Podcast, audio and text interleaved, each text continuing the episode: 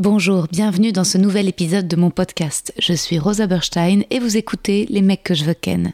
Je suis actuellement en rodage de mon tout nouveau spectacle, c'est complet à Paris au Cartel, mais vous pouvez me retrouver prochainement en tournée à Montpellier, Lille, Bruxelles, La Roche-sur-Yon, Ergué-Gabéric, Aix-les-Bains, Istres, Dessines et Saint-Étienne. Tous les liens pour réserver sont sur mon site internet. À bientôt.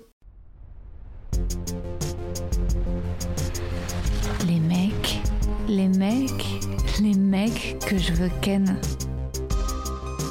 Bon, cool et bravo hein, pour l'ensemble. L'ensemble de ton meuf, ouais, je voulais venir te voir avec ma meuf parce qu'elle était. Moi j'ai eu mes spectacles qui se sont annulés ce week-end. Ma régisseuse a le Covid. Et du coup, euh, euh. Bon, du coup, j'ai eu du temps. Ah bah ouais. Mais vous avez pas une régisseuse de. Non, mais en fait, elle joue dans le spectacle. Ah mais oui, Ouais. bien sûr, je l'ai vu. ouais, oui, tu as vu, je suis bête. Tac. Et euh, c'était compliqué de la remplacer. Est-ce que je peux te demander de mettre ton téléphone en mode avion Ouais, Moi, il est. Ah non, t'as raison, il doit pas être en mode avion. Ah voilà, comme ça c'est zéro interférence. Tac. Pas la professionnelle. Ah ouais ouais, c'est mais c'est beaucoup de de galères. Beaucoup. Vous à France Inter, vous êtes gâtés, vous avez toute une régie autour de vous qui gère. Ah non, euh, mais moi j'en ai. Mais moi j'ai à peu près le même genre de truc. que Ouais. toi, Quand j'enregistre. Ah mais oui oui, quand tu te balades, euh, Et bien donc, sûr. euh, ouais. ouais, c'est même. ouais, T'as eu des déconvenus de. Ouais, putain. Ah, ouais. des trucs où tu crois que ça enregistre. Euh. Voilà, je sors un bouquin pour raconter.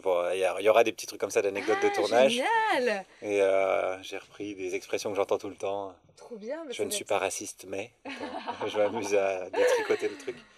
Et ouais, je racontais avec Frigide Barjot, j'avais eu ça. Oh. Genre, elle, elle avait chanté sa chanson, c'était euh, Fais-moi l'amour avec deux doigts. Avec, toi, avec trois, ça ne rentre pas. Et Ok. elle, défend, elle défendait la manif pour tous et tout. Donc elle était au milieu de Cato. Et elle s'était mise à chanter ça à mon micro. J'avais dit Putain, excellent. C'est Et quand même j'avais un oublié d'enregistrer. Il m'a fait marrer, Alex, parce que ouais, après avoir tourné avec toi, il m'a dit Est-ce que tu peux réécouter? Parce que je suis pas sûr de tout ce que j'ai dit. Ah ouais, mais t'es cool, non? Qu'est-ce qu'il a C'était dit? chouette. Hmm. C'était trop marrant, on était bien bourrés. hein. Bah, il paraît. Ouais, mais t'es Ouais. venu avec le champagne et tout, bah, c'était rigolo. Ouais, ça s'entend un peu. C'est vrai qu'il est pas spécialement de gauche, Alex Vizorek. Non, mais qui, qui t'a fait croire qu'il était de gauche Ah non, non, bah, je sais Même pas. je lui, pensais... hein, ah ouais, ouais, non, je pensais que par Jupiter, vous l'étiez un peu tous. Non, c'est un peu notre caution de droite. Ah ouais, ouais, ouais. Ouais, Guillaume, je vais te lire le petit poème que j'ai écrit pour toi. trop bien. L'incontournable Guillaume Meurice, que la France entière écoute journalement sur France Inter. À travers ses micro-trottoirs, Guillaume met en lumière les absurdités du monde et nous empêche de sombrer dans le désespoir ou le mysticisme. Grâce à lui, on résiste à la croyance en les cellules héréditaires. Merci Guillaume. J'ai eu un véritable coup de cœur pour ton podcast Spotify Meurice Recrute, notamment l'épisode avec le passionnant Geoffroy de Laganerie, qui a une pensée très originale, une expression très claire, c'était hyper inspirant. Tu poses souvent la question à tes invités aisés, peut-on être riche et de gauche? Mais c'est une question que je te renverrai également, Carrément. car tu es en train de devenir une star. Euh, ouais. Tu es à la radio, au théâtre, tu sors des livres. Le dernier sur Triboulet, bouffon du roi François Ier, à qui tu fais dire Je n'avais jamais vu un roi, sauf ceux qu'on brûlait lors de la grande fête du carnaval. J'aimais ces moments où tout était permis, où les faibles deviennent forts, où les puissants sont moqués, pendus, brûlés, tout du moins leur effigie. J'aimais ce grand défouloir, même éphémère, même si tout revenait bien trop vite à la normale, comme si rien n'avait eu lieu, comme si le rire était le seul moyen de canaliser les souffrances des gueux. Guillaume Meurice, ou la haine du pouvoir, ou la haine de la domination qu'exercent les puissants. Dans son spectacle, Guillaume aborde clairement la question du féminisme et c'est très rafraîchissant, car extrême gauche et féminisme n'ont pas et ne font pas toujours bon ménage, comme s'il y avait des sujets plus graves, mais toutes les injustices semblent toucher Guillaume. Bien sûr qu'on voudrait voter pour lui, mais aujourd'hui déjà comprendre d'où vient cette flamme, Guillaume, pudique est-il grand romantique? Moi, il me rend optimiste et je suis persuadée qu'une révolution douce mais profonde est possible par le rire. Merci Guillaume. C'est beau Merci beaucoup. Bah, c'est très touchant. Ah bah, merci. Merci. Trop classe. On m'avait dit que tu devrais faire tout ton podcast en vidéo, mais j'ai pas du tout envie. Bah, ça change un peu, je pense. Moi, je m'étais posé la question aussi pour le mien. Et ça change quand on sait qu'on est filmé. D'ailleurs, Oui. même à la radio, Ouais. Euh, j'ai toujours refusé de faire ce que je fais, les micro-trottoirs, ce genre de choses. J'ai refusé de le faire à la télé. Mais parce que oui, ça change la parole des gens quand ils ont une caméra sur la tête comme ça. carrément, carrément, carrément. Là, c'est plus intime. Mais oui. Et on a envie de parler comme ça d'un coup. Alors qu'il n'y a pas de raison. ça. Mais avec un micro, on peut Ouais, se ouais. permettre. Mais oui, mais c'est vrai, moi, c'est plus- je suis d'accord avec toi, c'est plus intime. Parce qu'on sait pas, les gens, ils nous écoutent peut-être euh, dans leur lit, euh, Ah, en mais- train de faire du sport, ils sont tout transpirants, tout dégueulasses, dans leur douche. Non, mais évidemment, On est c'est. vraiment dans l'intimité des gens, quoi. Mais je vais te dire, c'est en fait beaucoup plus érotique. Carrément. Bah, le, le- oui, le son, la voix, l'ouïe, c'est sûr. sûr. En fait, ça laisse libre cours à l'imagination. Euh, les gens peuvent s'imaginer. euh, là, peut-être, euh, s'ils n'ont pas vu. les- Peut-être que les gens s'imaginent qu'on s'est foutu à poil. Oui, oui. Peut-être les gens qui nous ont jamais vus s'imaginent qu'on est beau. Et ça, Et- et- c'est la et ça, magie de l'absence d'image. Eh oui. Ouais. Voilà, on a des physiques de, de podcast, on dirait maintenant. Mais sur France Inter, vous êtes filmé. Et ben malheureusement, oui. Ouais. Non, je dis malheureusement, mais je suis un peu de mauvaise foi. Au départ, j'étais contre. Ouais. J'étais un peu réac, quoi, en disant Ouais. non, la radio, c'est du son, l'image, ça va dénaturer le propos, etc. Et puis après, j'ai vu les nombres de partages et j'ai dit, Ok. c'est c'est pas mal euh, la vidéo. Bah, c'est parce que sur Internet, on consomme plus de l'image que simplement du son. Peut-être c'est en train de changer d'ailleurs. Non, mais c'est vrai que les vidéos, elles sont bien foutues, les vidéos France Inter, parce qu'on sent l'ambiance plateau, on vous voit un peu rire les uns avec les autres. Ouais, euh, c'est vrai qu'elles sont bande, ouais. sympas. Mm. Après, est-ce qu'on a envie de voir Émeric Lompré euh, dans toute sa. Ça, euh, on a dit, pas, le- pas le physique, pas les amis, euh, pas la famille. voilà, c'est ouais. juste lui qu'il faudra un peu flouter. Ça, c'est juste un peu. Émeric. Tu l'as invité déjà Oui. Ah, ça, a été? Ouais, ouais, ouais, ouais. Pas de maladie après, pas de... Bah, j'ai chopé le sida. Mais, oui, oui, euh, c'est normal. Euh, Normalement, rien qu'avec le regard. Ouais, ouais, c'est le problème qu'on a mais on aussi. peut vivre avec aujourd'hui. Oui, bien sûr. Donc Nous, tout on va met le bien. masque sur les yeux quand, il. Oh là, pauvre Emmerich. Ça va, il nous écoute pas de toute façon. Non, vous n'écoutez pas de podcast. bitcher. Sur qui on peut pas trop bitcher? Qui écoute ton podcast? Sur qui Alors, figure-toi, euh, quand même pas mal de gens, mine de rien. Ça fait une Non, moyenne. mais ça, c'est toute la difficulté euh, de, de, de mon travail, en fait. Tu verras, euh, c'est c'est un peu bizarre. Euh, c'est de dire, de confesser des choses beaucoup dans mon podcast ou sur, dans mon spectacle ou, ou dans mon bouquin. Et que après je sois là, ah bon, oui, maintenant là, cette personne sait. Ah, voilà, ouais, tu vois. ouais, ouais. Et, et ça, c'est un truc que toi, tu as la chance, c'est que quand même, tu mets quand même pas mal de distance dans. Ouais, mais au final, Ouais. tu dis quand même beaucoup de toi. Oui, tu te si livres. tu mets des masques euh, Oui. et des costumes et, Ouais, et que tu parles fort. non, mais ça dit des on- choses de toi. Mais on ne sait pas ton intimité, Ah, si ah. tu vois, euh, c'est justement, si t'as une petite copine ou pas, ça tu. Ça, t'es- je, je vais jamais sur ces trucs Ouais. de privé. Ouais. Ouais, Ben non, mais parce que je considère que c'est pas intéressant. ok. Mais peut-être que ça l'est. peut-être que tu vas réussir à me faire dire des choses. Peut-être Non, parce que c'est assez banal en fait. Tout le monde vit Ouais. à peu près la même chose, euh, les mêmes euh, amours, les mêmes déceptions, les mêmes ruptures. J'ai jamais compris pourquoi il y avait autant de films et autant de livres qui parlaient de ça. Parce qu'à chaque fois, C'est ça tourne un peu autour des mêmes thèmes. Pardon, du coup, de niquer ton podcast. Mais non, ça m'intéresse. Ça... Mais ça me fascine, ça veut, dire que, ça veut dire que pour toi, tu trouves que, que l'amour et les relations, ça a toujours été facile? Y a Ah pas- non, j'ai pas dit Ah facile. ouais. J'ai pas dit facile, mais c'est toujours à peu près les mêmes schémas quand même. Euh, ouais, mais c'est tout. En fait, je pense que chaque génération à nouveau s'identifie et euh, et je pense que comme ça vient répondre peut-être pour certains à un trouble, tu vois, en fonction. C'est-à-dire que si tu es en couple, que tu es heureux, mais même il n'y a jamais de tranquillité, parce que si tu es en couple et heureux, tu peux redouter que ça s'arrête. Ou tu Ouais, vois, la, Ouais, la- ouais, la ouais, vie, je trouve quand même, il y a toujours un des éléments de scénario qui font que euh, tu te laisses surprendre et en fait, euh, je pense que personne n'est. euh, Enfin, je sais pas. Après, cela dit, si à un moment, moi, j'étais en couple depuis un certain temps, et oui, j'en avais un peu plus rien à foutre de l'amour ou du cul, tu vois, j'étais un peu en mode bon, euh, il y avait que le travail. Ouais. Mais euh, c'est jamais tout à fait la vérité. Tu vois Non, non, c'est sûr. Non, je, je, je parlais des, des schémas, euh, des, des schémas euh, qu'on retrouve un peu toujours. Bah, Mais t'es pas d'accord, Guillaume En ce moment, les schémas changent? Euh, j'ai pas l'impression. Ouais, si, ça change. Non, mais attention, moi je suis vieux, hein, j'ai 40 ans. Mais non, mais t'es pas vieux du tout. Mais c'est ça, ça qui est génial et super excitant avec les, films et les séries et toutes les œuvres qu'on va euh, à nouveau consommer. C'est qu'en en contraire, je pense qu'il y aura ple- plein, plein de prismes différents. Je trouve que les formes changent, ouais.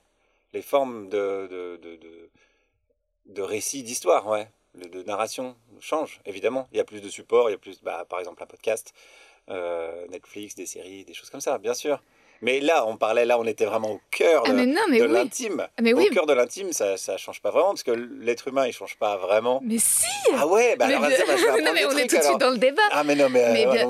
Mais si, parce que, parce que le, le, justement, la plupart euh, du cinéma, c'était, c'est quand même beaucoup de male gaze, tu vois, c'est quand même le Ah oui, bien regard. sûr, ouais, ouais. Tu vois? Ouais. Et, Ah non, mais là, euh, on est dans le- la façon de raconter les histoires Oui. qui arrivent. Ouais, d'accord, alors je suis d'accord. Tu vois? Ouais, bien sûr. Et donc, on va avoir de plus en plus de récits de femmes, de plus en plus de. ou même de récits d'hommes, mais qui parlent des hommes différemment, ou Ouais, qui ouais, parlent ouais. de la masculinité différemment. Enfin, tu vois, euh, c'est par exemple, c'est tout récent. Moi, je sais que. Tu vois, il y a une scène qui, pour moi, c'était le comble du romantisme. euh, c'était dans Woody Allen, dans Annie Hall. Ah oui, oh, j'ai vu il y a longtemps ça. Ouais, ouais. Et bah, je l'avais vu et revu. Enfin, j'adorais, Mhm. tu vois, cette histoire d'amour hyper torturée entre deux et en même temps hyper euh, concrète. Tu sais, justement, c'est compliqué de. de c'est quoi euh, l'amour, en fait, tu vois? Et puis, tu les vois rire Ouais. ensemble, c'est ouais, vrai? ouais, ouais. Et en fait, tu sens tellement leur complicité. Et, euh, et en fait, il y a l'une des scènes où, je sais plus s'ils sont allés au cinéma ou bref, ils ont raté la séance. Où. Ils sortent du cinéma, ils vont pour dîner. Et puis, ils marchent dans la rue, c'est hyper beau. Tu vois, et et, euh, ils s'arrêtent dans la rue, c'est filmé en plan là. Je lui dis, bon, écoute, je vais t'embrasser, comme ça, c'est fait. Comme ça, c'est fait. Et j'avais vu ça et j'étais en mode, oh, waouh En fait, je rêve que, tu vois, ça se passe comme ça, Ouais, avec euh, cet humour. Et puis, elle se laisse embrasser, elle est surprise. Et ensuite, ça a eu lieu, tu vois. Ouais. Et, euh, et ça, aujourd'hui, je pense que. Alors, sans, sans rentrer dans euh, Woody Allen, mais je sais pas si ça se raconterait comme ça un premier baiser. Ah, c'est intéressant. Tu vois? Ouais, mais pourquoi pas? Si, peut-être. Ça dépend, après, ça dépend comment c'est fait. Mais oui, oui, c'est sûr que les fictions véhiculent une, une idéologie. Non, mais- Surtout celles oui. qui s'en défendent d'ailleurs. Ouais. Toutes les fictions Toutes défendent les une- fictions, bien sûr. Il y a toujours une idéologie. disent, non, non, le, pire, c'est les gens qui disent je suis apolitique ou alors mon œuvre est apolitique. C'est les gens qui se rendent pas compte que si, ils véhiculent évidemment des. Bah, sou- souvent des clichés d'ailleurs. Ouais. Et quelle que soit la fiction, oui, en tout cas, une, une idée, un point de vue. C'est même le principe de Mm. faire une fiction. Bah complètement, tout est politique, c'est sûr. Et, et ce qui est sûr, c'est que moi, euh, on s'embrasse maintenant et après le dîner, comme ça, c'est fait. Ça pourrait, aujourd'hui, je pourrais trouver ça chou aussi, ce truc. Mais euh, Ah, Mais ça je- peut être ironique. Ça, ça peut, peut ça être dé- En fait, ça ironique. dépend de l'intention. Souvent, ouais, en fait, euh, c'est marrant, la question du baiser euh, est hyper... Là, tu vois, il y a la série Sex and the City qui est sortie et justement, euh, Sarah, la, la, la nana date le- ce mec qui lui dit, est-ce que je peux t'embrasser? Ouais. Et après, elle se plaint à sa copine, elle, elle trouve que ça manque de spontanéité et elle se plaint de ça. Elle se dit ah, aujourd'hui, est-ce qu'on est obligé de faire un contrat pour embrasser quelqu'un? Comme si justement c'était une dérive du wokisme. Moi, en fait, je trouve cette dérive hyper cool. Je pense qu'il y en a besoin pour ouais, redresser le navire. C'est même le premier chapitre de ton livre. Ouais. Oh là là, comme ça, je place publicité. Je suis influenceur. Attends, et moi aussi, tu, tu, ah, tu, me, dé- tu me dédicaceras le tien. hein. Ouais, carrément. Euh, Oui, oui, je, je, je, Tu vois ce moi, que je, je veux suis- dire suis d'accord en fait. C'est pas une, pas, une dérive quoi. bah non. oui, mais c'est toujours les- tout, tout le, le vieux monde qui est en train de crever, qui dit euh, ah gna gna gna, ça sera plus comme avant. Bah peut-être parce qu'avant c'était de la merde.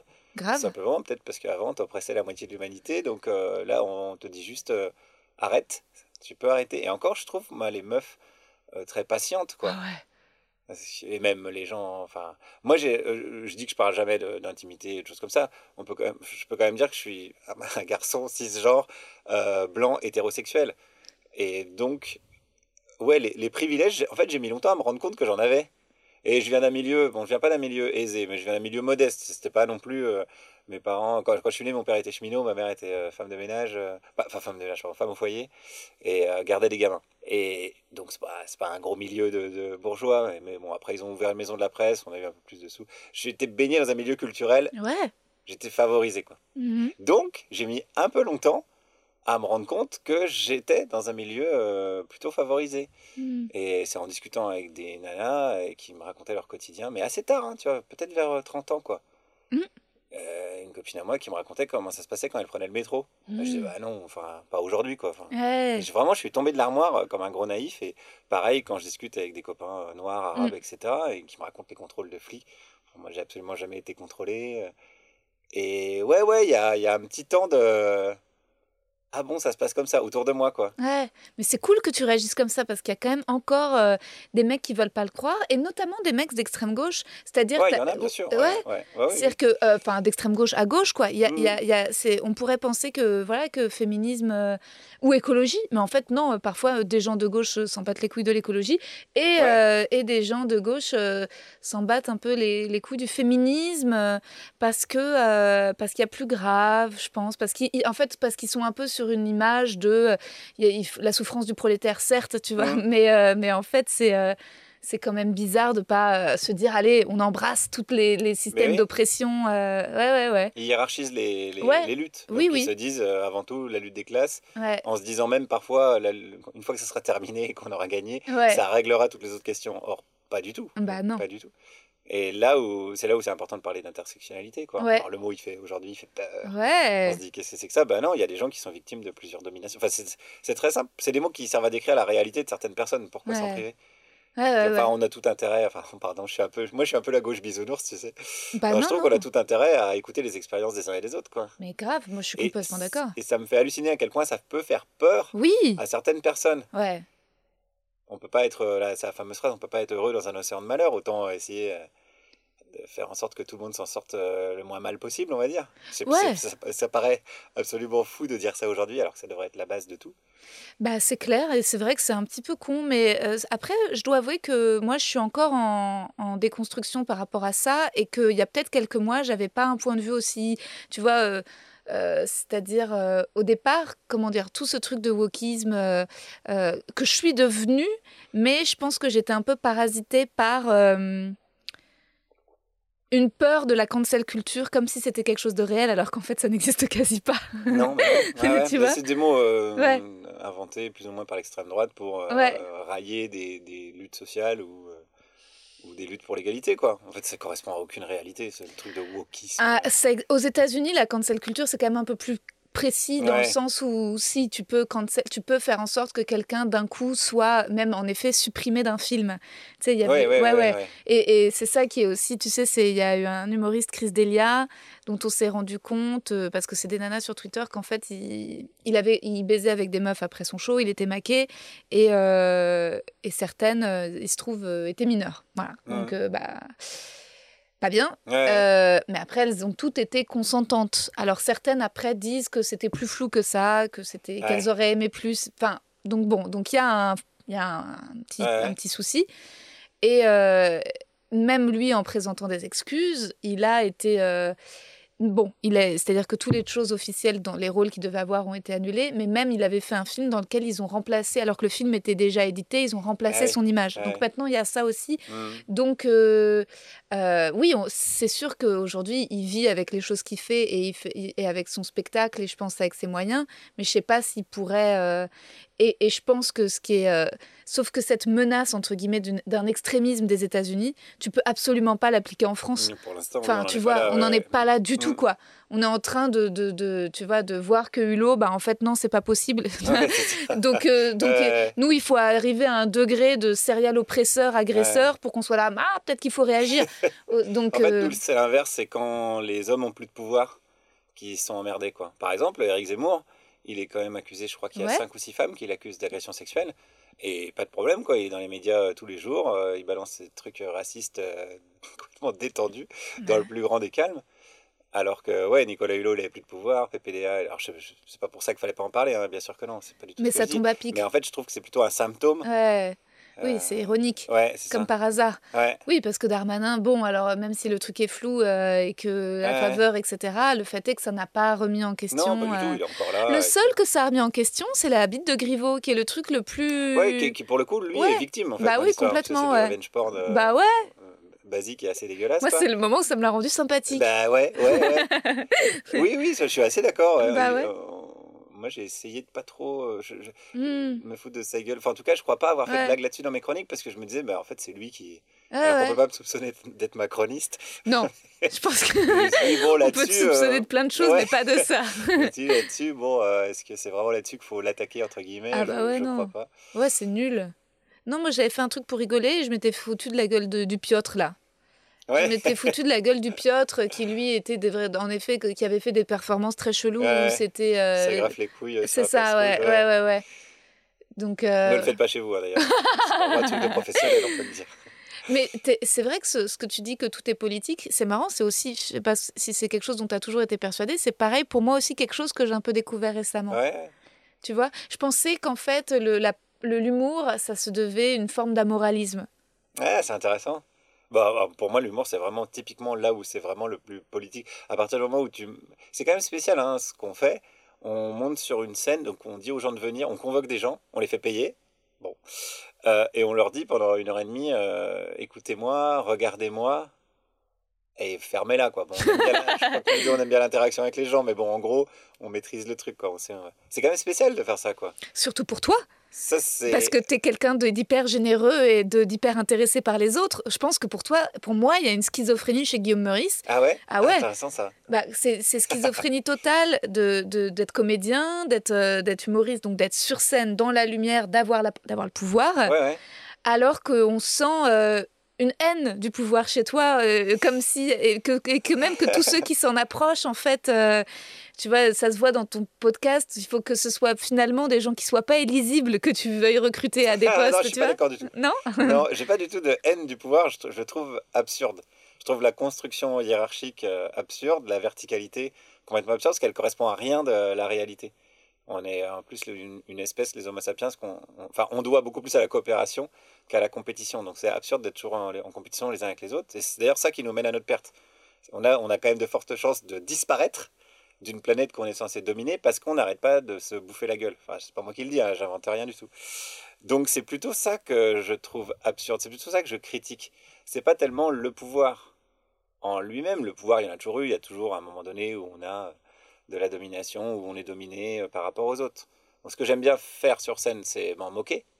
Et du coup, c'est facile puisque c'est déjà absurde. C'est un peu un truc de feignant. hein. Là, ce que je fais en ce moment, c'est un faux meeting. C'est hyper facile parce que c'est déjà très très codifié un meeting politique. Ouais. Donc j'ai juste à me mettre dans les chaussons, quoi. Un petit clip de campagne, euh, drapeau bleu, blanc, rouge, le pupitre, euh, les feuilles, les propositions. Bon, ils sont, les gens ils sont veulent déjà tellement toi, hein. caricaturaux que j'ai juste à, ouais, ouais, à, m- à me- à- à suivre la, ce qui est déjà, ce qui est déjà prévu, quoi.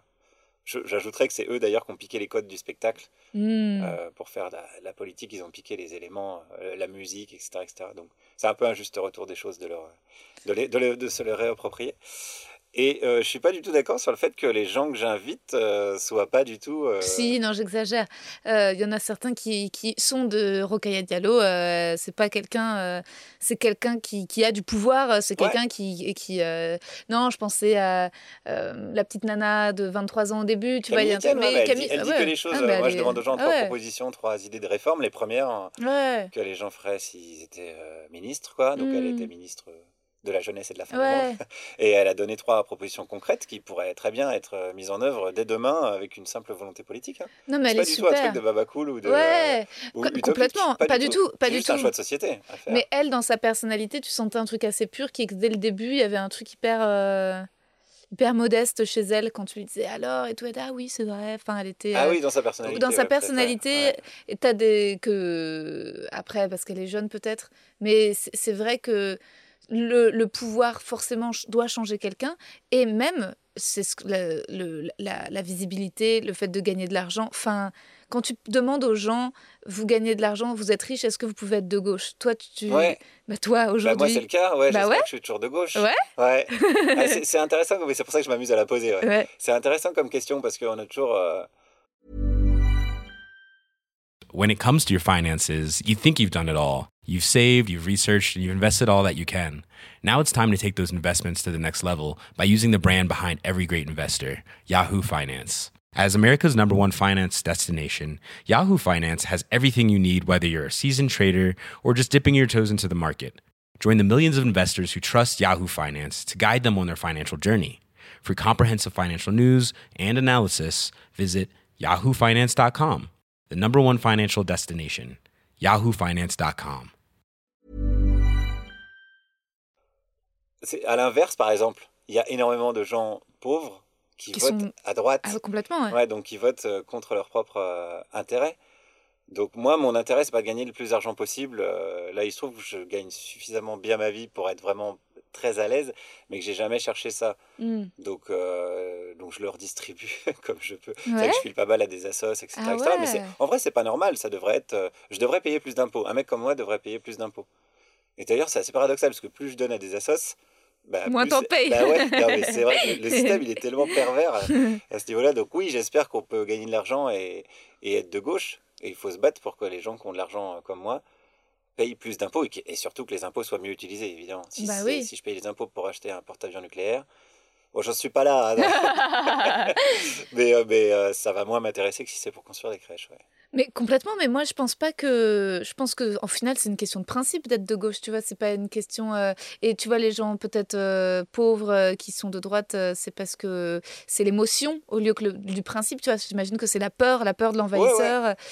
Si tu te donnes, si tu te fixes des principes dans la vie et que tu essayes de t'y tenir, finalement tu deviens de droite quand tu cèdes un peu à tes pulsions, à tes émotions, à ton envie. Non? C'est intéressant, si. Il y a pas mal de mythologie, ouais. La, la mythologie du grand remplacement, qui est vraiment pas du tout une réalité tangible. Bon, ça, ça joue énormément. C'est le principe du bouc émissaire de dire euh, si vous êtes pauvre, euh, c'est pas de la faute de Bernard Arnault qui vous pique votre pognon, c'est de la faute euh, du mec qui vient d'arriver à Calais après avoir traversé cinq pays dans un camion, quoi. Ça, c'est une, des mythologies qui est beaucoup active en ce moment, évidemment, on voit tous les jours. Et il y en a une deuxième. En fait, c'est les deux mythologies de la droite. La première, est donc c'est celle-là, elle est identitaire. Et la deuxième, elle est libérale. Donc c'est Macron. Et en fait, la mythologie est de faire croire aux gens que c'est par le travail qu'on s'en sort. Et que, et que vraiment, le- le- la sociologie n'a rien à voir là-dedans. le, le- déterminisme. social, le déterminisme, il n'y en a pas du tout. Et, c'est intéressant parce que ces gens-là vont toujours prendre en exemple, euh, par exemple, Omar Sy. Il dit, bah, voyez, il a grandi à Trappes, Mm. mais quand même, il s'en est sorti. Mm. Donc ils vont toujours prendre deux, trois exemples. Le- les libéraux adorent faire ça Ouais. prendre deux trois exemples de gens qui s'en sortent. Alors souvent c'est vedettes de cinéma. Ouais. euh, voilà. Bon, ça arrive qu'il y en a un qui a créé une boîte qui a bien marché. Bien sûr. Donc ils prennent ça comme exemple. Et pour euh, conforter leur mythe, mais c'est un mythe. On sait que la réalité sociologique fait que si tu nais dans un quartier défavorisé, tu as moins de chances de t'en sortir. Bon, voilà, on enfonce des portes ouvertes. Mais ce mythe, ce mythe tient, tient bon. C'est pour ça que dans des, ouais, dans des meetings de Sarko, tu as plein de mecs qui applaudissent, qui disent Ouais, le travail, la valeur travail. Ouais, le Et- mérite. Et, ça s'explique hein, quand même, hein, parce que il y a des gens, bah, les gens qui en chient, qui travaillent. Il y avait ça un peu, par exemple, si on prend un exemple sur les mineurs euh, dans le Nord, il y avait une espèce de fierté d'être mineur. Alors qu'ils en chiaient, enfin, c'était un des boulots les plus horribles euh, du monde, quoi, hein, c'est pas un secret. Mais, mais pour survivre, il fallait trouver une raison, quoi. Mm.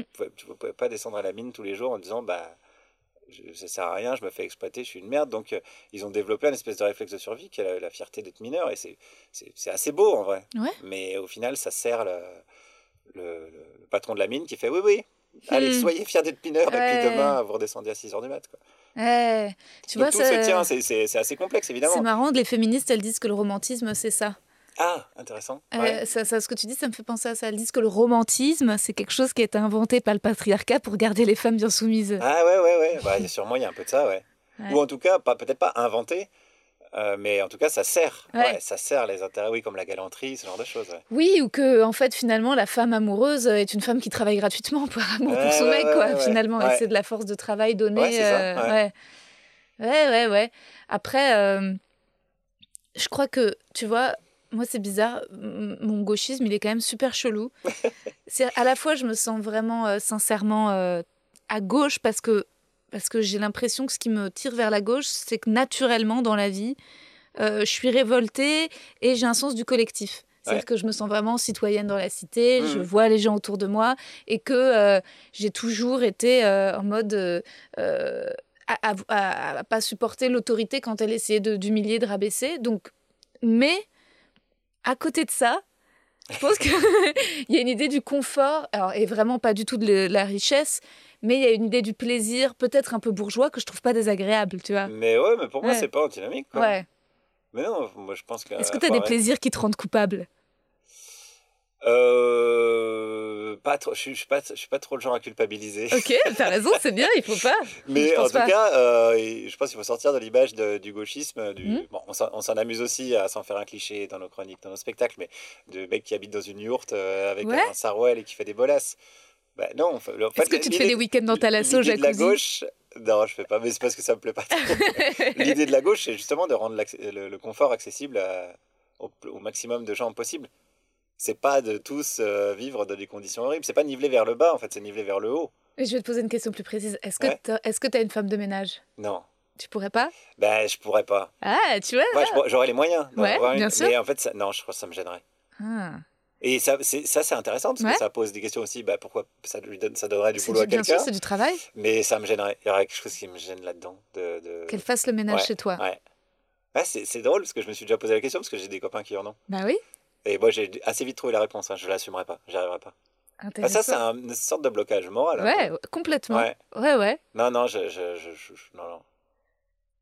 Donc c'est toi qui fais le ménage. Ouais, ça va, je suis pas trop. Vous partagez les tâches euh, avec ta nana. Ouais, on n'habite pas ensemble. Ah, On vous a habitez pas ouais, ensemble? Non. Donc, euh, donc, on fait chacun le ménage. Ah, vous faites chacun le ménage soi. chez vous. Ah, ça, c'est une bonne suis façon pas, de J'ai pas trop de la passion des objets et des trucs, donc chez moi, il n'y a Ah. pas énormément de trucs à, à ranger, à nettoyer. euh. C'est quoi le. je m'en sors plutôt pas mal. Tu t'es jamais acheté un truc où tu te dis Ah, c'est un peu trop cher, je devrais pas? T'as jamais craqué sur un, Bah, un non, très beau manteau, une très belle veste, un très beau sac euh, Les fringues, je mets un peu de sous dedans. Alors, Ouais. ça se voit pas du tout. non, c'est pas ça, parce que j'achète, justement, comme j'ai les moyens maintenant, Ouais. j'achète que des choses qui sont pas faites euh, dans des Oui, conditions sûr. dégueulasses. Donc, euh, et, et je les garde. Tu vois, là, on voit pas parce que c'est de la le podcast, mais mes chaussures sont un peu crado. Mais je les garde jusqu'au bout. Je, je sais plus combien je les ai payées, mais comme j'achète des choses, euh, j'ai la chance de pouvoir acheter des choses de hmm. meilleure qualité, ouais. Mais non, j'ai pas de, j'ai pas de. Le, le dernier truc que j'ai fait, euh, si c'est, euh, j'étais en Norvège euh, en décembre là, parce que ma passion c'est les orques. Les, les- Waouh Et j'ai été, euh, alors nager, c'est un bien grand mot. Nager avec les La- La orques plongée, Waouh là où il y a des orques, ouais. T'en as vu T'en as touché ouais, un ouais, ouais. Non, touché, non. Non. Ah ouais. Mais ouais, on en a vu plein, plein, plein, ouais. Donc ça peut être. Mais j'ai, pas culpabilisé. Oui, ça fait partie des contradictions. Alors Ouais. après, les contradictions, forcément, on en a plein. Et plus sûr. tu tiens un discours de gauche, plus on va te les rappeler. Ah ouais, t'es de gauche, mais euh, t'as les chaussettes. Bon. Non, Mais mais oui. évidemment, évidemment. C'est le jeu, mais on est obligé de. Bah, c'est le principe de, de, de, de- de la- comment dire, euh, pour moi, de l'intellectualisme dans le bon sens, c'est-à-dire de la, la pensée, de la matière de la pensée, et à l'inverse du fascisme. C'est-à-dire que plus, Ouais, ouais. plus tu Ouais. simplifies, plus, euh, et puis en fait, plus tu mens et tu caches, quoi. Mais il y a ça à gauche parfois aussi, la recherche de pureté. euh, Ouais. Et, et chacun va jouer. Il y a une chanson de- d'un copain à moi qui s'appelle Frédéric Fromet que j'aime beaucoup. Mm.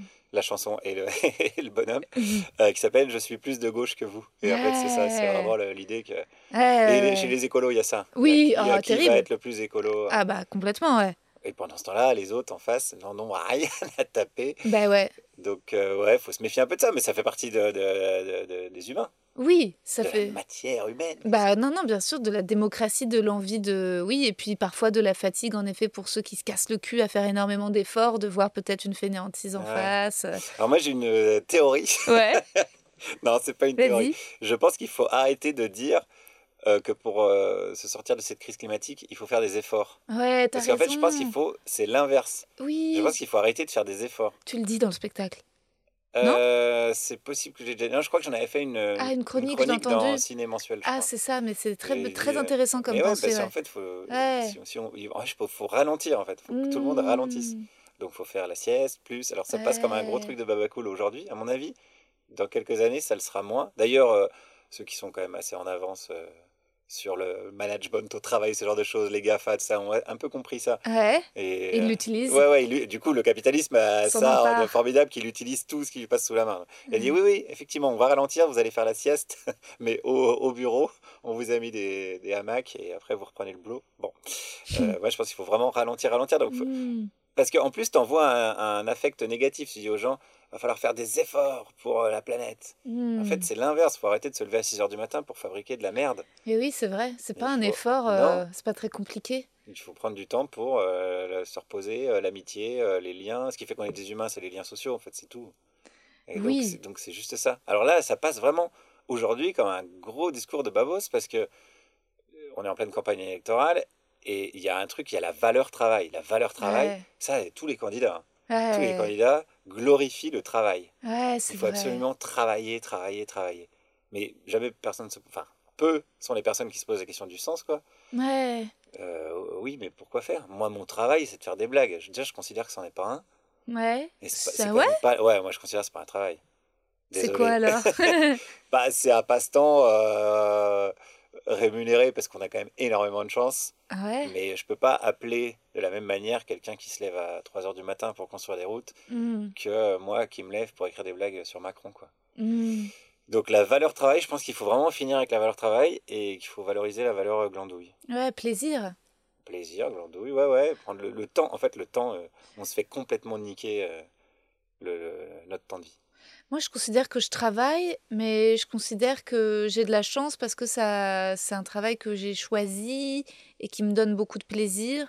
Mais après, il y a des aspects quand même euh, compliqués qui font pas. Enfin, c'est pas de la pénibilité physique, mais il y a d'autres, formes de pénibilité qui peuvent rendre aussi les métiers artistiques compliqués sur plein d'aspects, tu vois. Euh, comment dire, pour trouver, rencontrer le public, euh, parfois autour, tu, tu- tu- justement, tu t'acceptes, tu rencontres des, des programmateurs, des producteurs, enfin des gens quand Ouais, même assez troubles, des figures, euh, où il n'y a pas que des Eh, Je dis gens... pas qu'il n'y a, pas- a de contrainte. Tu vois, il y a des gens que- bizarres autour de nous parfois. ouais, ouais, je les ai repérés. non, je dis pas qu'il n'y a pas de contrainte, je dis juste que- qu'il manque des mots pour moi pour définir. Mm. Mais d'ailleurs, on parlait d'amour tout à l'heure. euh. Le mot amour, certainement le, le mot qui veut le plus tout et rien dire du tout, quoi. Puisqu'on aime euh, manger des frites, euh, on aime sa mère, euh, on aime son chien, on aime son conjoint. Donc ça- il manque des mots. Il va falloir qu'on invente des mots. Il manque des mots euh, à gauche. Ah oui, Parce que communisme, le mot, il est complètement Ouais. niqué, quoi. ouais, et socialisme aussi. Socialisme, il est niqué. et donc, il nous faut un nouveau mot. Écologisme, maintenant, tout le monde sent. Même Pécresse, elle dit je suis écolo. Donc, il manque des mots. Il va falloir, les fabricants de mots qui nous écoutent là, fabriquez-nous un mot. parce qu'on n'arrive pas du coup à se définir. On est là comme des cons. euh. Ouais, c'est vrai, t'as raison. Il faut un nouveau mot, mais en tout cas pour l'amour, euh, tu vois, c'est comme je te disais, le plaisir, c'est quand même un bon. Tu sais, c'est un peu comme euh, les gens qui s'occupent des animaux pour. euh, tu peux pas savoir si un animal pour savoir comment tuer les bêtes. Tu peux pas savoir si un animal est heureux ou pas. C'est trop. Par contre, tu Ouais. peux scientifiquement plus ou moins étudier la souffrance et le plaisir d'un animal. Ouais, ouais. Et donc, je pense que ça, c'est un truc, euh, tu vois, si tu, tu peux, dans une euh, relation, j'imagine, te dire que tu décrètes que tu es amoureux de quelqu'un au bout de, j'imagine, un stock de plaisir atteint. Ah, c'est une, c'est une façon un peu mathématique Ouais. euh, de voir. euh, Ouais, ouais. Mais il y en a qui ont essayé, je crois, il y a des livres là-dessus sur, euh, euh, sur le- les- des équations amoureuses, quoi, on va dire. Bah, après, Ah, du coup, c'est ça a un, un côté un peu sordide. c'est un côté sordide, mais en Parce que même des fois, temps. on n'aimerait pas savoir que c'est juste une histoire de phéromones. Ouais, On a envie de se dire que non. Bah, ça on l'est est pas. connecté. Mais c- ça l'est pas, mais ça par l'est un peu, peut-être. Un petit peu, mais ce qui est sûr, c'est que pour certains, le, le stock de plaisir met beaucoup plus longtemps à se remplir que d'autres. tu vois J'avais jamais vu ça comme ça, mais c'est intéressant. Ouais, J'imagine ouais, que et, et- et parfois, en tout cas moi de, je, je- souvent, enfin, j'ai l'impression que les mecs que j'ai rencontrés, pour qu'ils se sentent amoureux, il fallait qu'il y ait un, un gros stock de plaisir atteint pour qu'ils ils mettent ce concept-là, tu vois. Ah ouais. Alors que moi, très vite, le, le C'est pas la même jauge. non, c'est pas, la même chose. chose. J'accepte. euh, alors ouais, je sais pas. C'est un truc. De... Toi, tu tu mets du temps avant de te sentir amoureux de quelqu'un? Je me suis jamais posé la question. C'est vrai? Bah non, moi je suis un peu on-off. hein. Soit je suis amoureux, soit je suis pas amoureux, quoi. C'est trop J'ai pas de. je crois pas- Enfin, ou alors. euh, je Tu vois, est-ce que tu te souviens Est-ce que tu cernes le moment où tu le deviens? Ah, J'essaye de me souvenir. Je pense pas qu'il y ait un truc précis. Bah, je pense que c'est la première fois où je me le formule, où je me dis. euh, Moi, c'est vachement lié à la. Mais c'est pareil, c'est pas, pas, pas original, c'est vachement lié à la complicité. Mm. Enfin, pour moi, ça fait tout, quoi. Si t'as pas de complicité. euh, Enfin, j'arrive pas à vivre avec les gens avec qui j'ai pas de complicité. Hmm. Où on se comprend vite, euh, tu vois, où ça percute, euh, Ouais, où on se marre. ouais. Enfin, bon, c'est basique, hein. Ouais. mais c'est vachement lié à ça. Mais ouais, il n'y a pas un truc précis. Enfin, non, j'ai pas de souvenir précis de ça. Mais c'est- sans doute, c'est au moment où je me le formule, je me dis, ah ouais, bon, là, je crois que je suis amoureux, quoi. Ah Ouais, ouais. Et est-ce que tu sais Peut-être un truc lié au manque aussi. Ah ouais. Peut-être euh, la première fois que la personne te manque, Ouais. tu te dis, attends, là, je ressens un truc, faut s'interroger sur ce que tu ressens. Ouais. C'est peut-être ça, ouais. Ouais, Ah, c'est rigolo parce que ouais. je me pose jamais ce genre de questions, alors du coup, ça m'intéresse. Ah bah ouais, ouais, c'est sûr. Oui. Là, je réfléchis à haute, du coup, tu vois. Mais c'est bien, non, mais ton, ton, ta théorie du manque, elle est, euh, elle est, je pense qu'elle est très, très, euh, très juste. Après, c'est marrant parce que c'est comme si finalement l'amour, ça devait être finalement un peu une construction solitaire. Moi, je pense aussi que Ah c'est ouais. lié au manque. Mais je pense que c'est lié au manque parce que tu t'es pas. Je pense que quand tu es en présence de l'être aimé, tu es dans le plaisir. Et quand en effet l'autre est pas là et que tu es seul avec tes pensées, c'est là où tu construis l'idée de l'amour. Parce que tu commences à projeter. coup, ouais. Bah, je sais pas, ou t'in- t'inventes euh, quelque chose qui va venir. euh, Mais. euh, il y a un truc d'évidence aussi quand t'es avec quelqu'un avec qui t'es bien, que t'es amoureux. C'est pareil, il faudrait définir le mot parce que amoureux, c'est comme amour, on sait pas trop. Mais il y a une, il y a une idée. Moi, j'ai vachement ça, euh, l'idée d'être à sa place. Et je suis vachement attentif à ça. J'ai même une petite anecdote qui a pas grand chose à voir avec l'amour, mais euh, j'avais jamais fait de théâtre avant d'arriver à Paris. Je suis venu à Paris pour faire du théâtre à 20 ans, avec ma petite valise. et euh, parce que je me suis dit, euh, ma mère me disait, oh, tu devrais faire du théâtre, parce que j'étais un peu turbulent quand j'étais gamin, etc.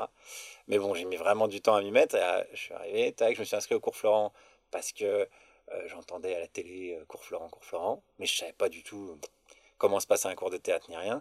Et j'ai fait un petit stage de trois semaines au cours Florent. Et à la fin, ils appellent ça une échéance, et tu passes devant des gens un petit texte. Et je suis passé devant. Moi, j'avais un truc un peu rigolo. Je jouais un journaliste belge, comme quoi. et, je, ouais, et je, et je suis passé en quasi en dernier, quoi. Ce qui fait que tout le, toute la classe était comme un public. Et tout le monde s'est marré pendant mon passage. Je sais plus combien de temps ça a duré. Peut-être une minute ou une minute trente. C'était assez court. Mais je, j'étais, je, je me suis dit, c'était pas un déclic, genre ça y est. Je, je me suis dit, je suis à ma place. Pardon. Je me suis dit, je suis à ma place. Je veux faire ça. C'est sûr. Enfin, c'est sûr que là, il y a un truc. Et ben, en amour, j'ai ça moi. Je me dis, ah ouais, là c'est bon, je suis à ma place. Je sais pas, c'est un truc que je le. Je suis attentif à ça. T'es en train de te dire, merde, je me suis jamais senti à ma place. non, je me dis, c'est sain. Euh, ça veut dire que tu, tu tombes amoureux des, bons, des bonnes personnes. bah, je, je sais pas, pas forcément. Mais ça tu veut choisis dire. bien tes partenaires? Mais non, mais déjà, je pense qu'on choisit pas Ouais. et qu'il n'y a pas de bonne ou de mauvaise personne. Ah, c'est marrant. Tu, dis- tu disais au début, oui, T'as pourquoi. soupiré du nez, je sais pas, ça veut dire te fait. Mais je, je sais pas s'il y a des. Si, je pense qu'il y a des bonnes et des mauvaises personnes. C'est terrible, mais euh, je suis Ouais. de moins. Ouais, je suis de plus en plus manichéenne. Enfin, j'ai l'impression que s'il y a autant de films, etc. euh, euh, j'ai l'impression quand même que tu peux choisir de bien te comporter, de moins bien te comporter. J'ai l'impression qu'il y a quand même pas mal de mecs qui euh, tirent une certaine jouissance euh, à exercer un peu de pouvoir sur les Ah meufs. ouais, c'est sûr. Ah bah oui, oui. tu vois? Ouais, ouais. et que, et que résultat, euh, moi j'essaie d'être de, de plus en plus attentive à ce qu'on appelle tu sais, les green flags et les red flags. Ouais, ouais, ouais, Ah oui, oui. oui. et tu vois, de savoir quels sont, comment dès le départ tu peux peut-être te dire, bon bah ça c'est peut-être pas une, tu vois? Euh, Ouais, y a, en plus, y a, au début d'une relation, il y a plein de trucs que tu acceptes, Oui, où tu te dis, bon, Bon. ok. Et, et c'est un, un peu dur de définir à quel moment t'atteins un seuil. trop. Ouais, Ouais, je, vois ce que tu veux dire. Mais après, il doit y en avoir aussi chez les nanas. Après, ça, je veux dire, euh, tu vois, tu dois aussi euh, te dire, euh, c'est étonnant, avec ta copine, vous habitez pas ensemble, ça c'est une bonne solution aussi pour le manque et l'amour. De pas rentrer ouais, dans je sais le pas, c'est pas tellement une stratégie, mais. euh, Ouais, ça, c'est- Mais oui, ça peut, ouais. Mhm. Je sais pas. Il faudrait faire, tu sais, c'est comme en science, il faudrait faire un groupe test. on peut pas. On peut pas, je vais pas faire un groupe test avec euh, elle, un autre mec et. C'est pas possible. Donc, ouais, bah, on sait pas, on saura jamais si c'est une bonne. euh. Il y a des gens qui disent ça, oui. Si, moi je pense que c'est une très bonne chose parce que. Et Je tu... pense que si on habite ensemble un jour, c'est foutu du coup. Non, je pense pas. J'ai l'impression que toi, de toute façon, tout, tout va très bien marcher. euh, J'ai l'impression que tu fais partie. de- Regarde, tu le dis toi-même quand tu as la sensation, l'évidence, c'est simple. Donc ça veut dire que Ouais. que ce soit ton métier ou l'amour, ça doit se présenter finalement de façon assez simple. Oui, sinon ça. Mais c'est une faci- c'est un truc de feignant en fait. C'est pas tellement que tout est facile, c'est que si c'est pas facile, je, je le fais pas. Hmm. Tu vois, c'est plutôt ça. Non, mais ouais.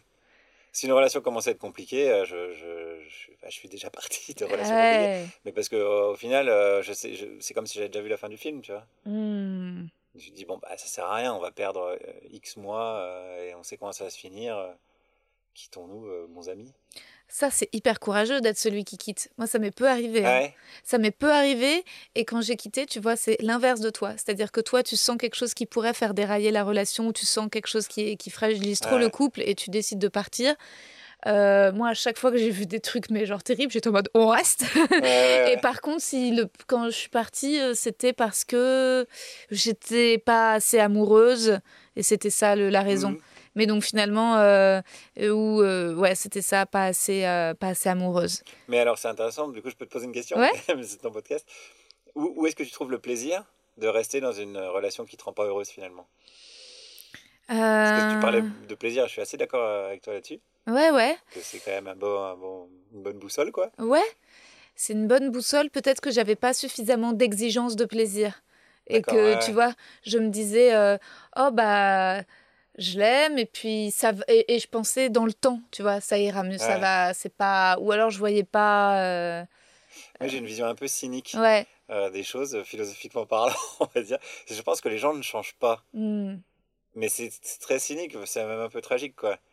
Bon, je suis pas, pas dans l'absolu, je pense que oui, on change un peu, la vie nous change, tout ça, mais ce qui, ce qui- fondamentalement, si tu es avec quelqu'un et tu te dis, je l'aime parce qu'il va changer, je pense que c'est foutu, ça. Hmm. Ça arrive jamais. Ouais. Bon, je- là, je dis des trucs définitifs comme Non, si j'avais un vrai. doctorat en amour, mais je sais, en tout cas, j'ai tendance à, ce qui peut être une erreur, Ouais. mais j'ai tendance à raisonner comme ça.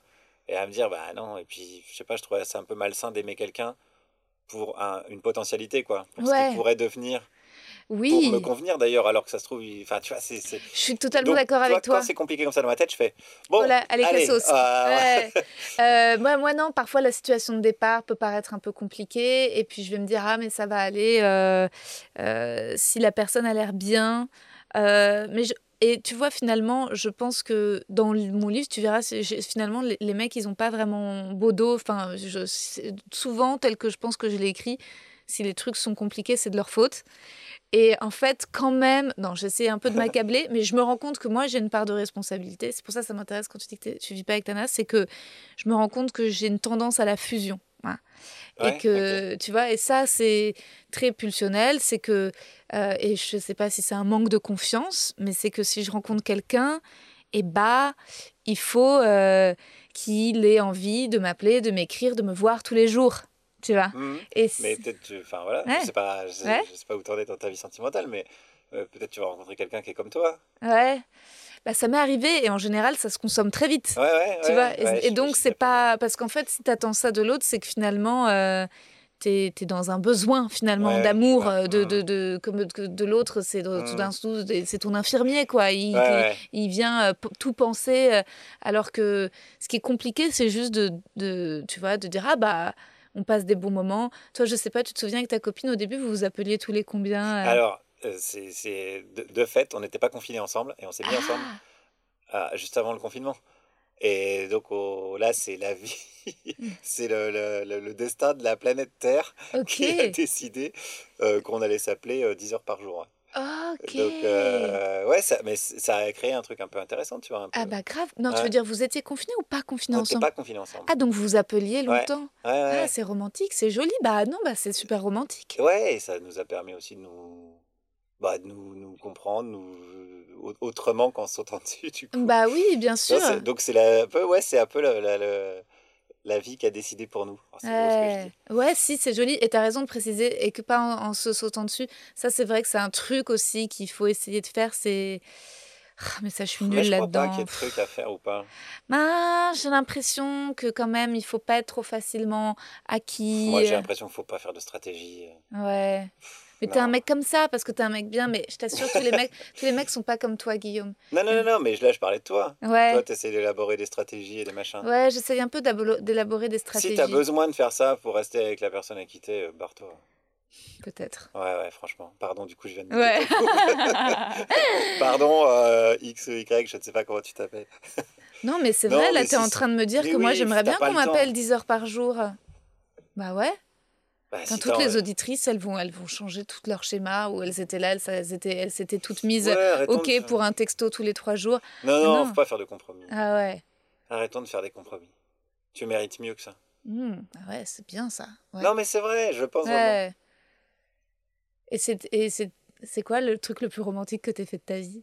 Ah bah, quand j'étais euh, ouais, c'est quand j'étais à, à la fac, j'étais hyper amoureux. Alors, je sais pas si c'est romantique ou flippant, mais euh, j'étais très amoureux d'une nana et je, Ouais. alors, je, je pense que j'ai tout fait. J'ai mis des poèmes dans sa boîte aux lettres. Mais c'était une pote aussi. Donc elle savait, c'était devenu un peu à la fin un espèce de jeu euh, euh, entre nous. Quoi. On n'est jamais, jamais sortis ensemble. Ok. Et, euh, et ouais, ouais, alors je, je saurais plus exactement dire, mais je sais pas si elle a gardé des trucs. Dans ce cas-là, il faut les brûler. mais ouais, ouais, j'ai fait des trucs comme ça, ouais. Tu Bon, glissais des petits 20 poèmes dans ans, sa boîte aux lettres. Ouais, ouais, ouais. ouais. Ah, c'est beau. Ah, j'aimerais, non, j'aimerais quand même bien les relire. bah ouais. De ma gueule. Bah non, mais c'est Bah, trop c'est, beau. mi, c'est mi-mignon, mi. Ouais. euh, Mi-creepy? Peut-être que ça l'était un peu. Parce que c'était Mais on était, c'était dans un groupe de, on était Ouais. potes, on était dans un groupe de potes. donc, Ouais. Et elle, elle est pas tombée amoureuse de toi? euh, mais pas du tout. Ah ouais? Ah non. Ah ouais, ça c'est quand même aussi une grande partie de, de l'histoire, c'est que la personne ne tombe pas forcément en face Ah amoureuse de toi. Ouais. Ah mais non, non. Sinon, ça serait trop facile. Sinon, il y aurait beaucoup moins de films. Il y aurait en effet euh, beaucoup moins de films, Eh ouais. de livres, Ouais. euh, ouais, de spectacles, ça c'est sûr. ah ouais. Et en même temps, est-ce que finalement quand tu, quand tu, quand tu, moi je pense quand même que quand tu te commences un peu à te faire des films, c'est que tu dois sentir aussi un tout petit peu quelque chose chez l'autre. À ne pas mettre ça, cette théorie dans la, la tête des violeurs, ouais. mais euh, Les violeurs, si vous nous écoutez. mais euh, ça se trouve elle ressentait peut-être un petit truc pour toi cette nana. Non, je pense Non, pas. vraiment pas du Non, tout. tu t'étais- rien, ouais, non, ouais, je- tombé seul amoureux d'elle. Ah ouais, ouais. Et ça t'arrivait souvent? Euh, non, j'ai pas souvenir quand même. Ouais. Non, je pas, non. Enfin, je veux pas dire non plus que. Non, après, ça s'est bien passé. mais- Et avant de rencontrer euh, cette, euh, cette copine actuelle, est-ce que tu as eu une longue période de célibat ou tu as toujours été maquée? Alors là, il se trouve que non. Euh, Vraiment, ça s'est fait assez, euh, Ah ouais. assez rapidement. Mais euh, ouais, moi, je suis un peu. euh, Bah, c'est le succès hein, aussi. hein. ouais. C'est le fait d'être à la radio, Ah ben, sur scène. Ça, ça, ça compte Ouais, dans le sens où forcément, il y a plus de gens qui te connaissent, ouais. Qui te connaissent. Je sais pas si on met un subjonctif à cet endroit-là. On verra. J'ai dit les deux. hein. Euh, donc oui, oui, for- forcément, ça, ça joue. Ouais. ouais. Ça joue. senti, euh, Après, j'ai- j'avoue, j'ai jamais euh, profité d'un après-spectacle. En fait, parce que c'est même pas profiter. hein. Il y aura- il y a pas de mal à faire ça, en fait. Si les gens sont consentants, moi, je m'en fous. Chacun fait ce qu'il veut. Mais j'ai toujours trouvé ça un peu, euh, ouais, un peu.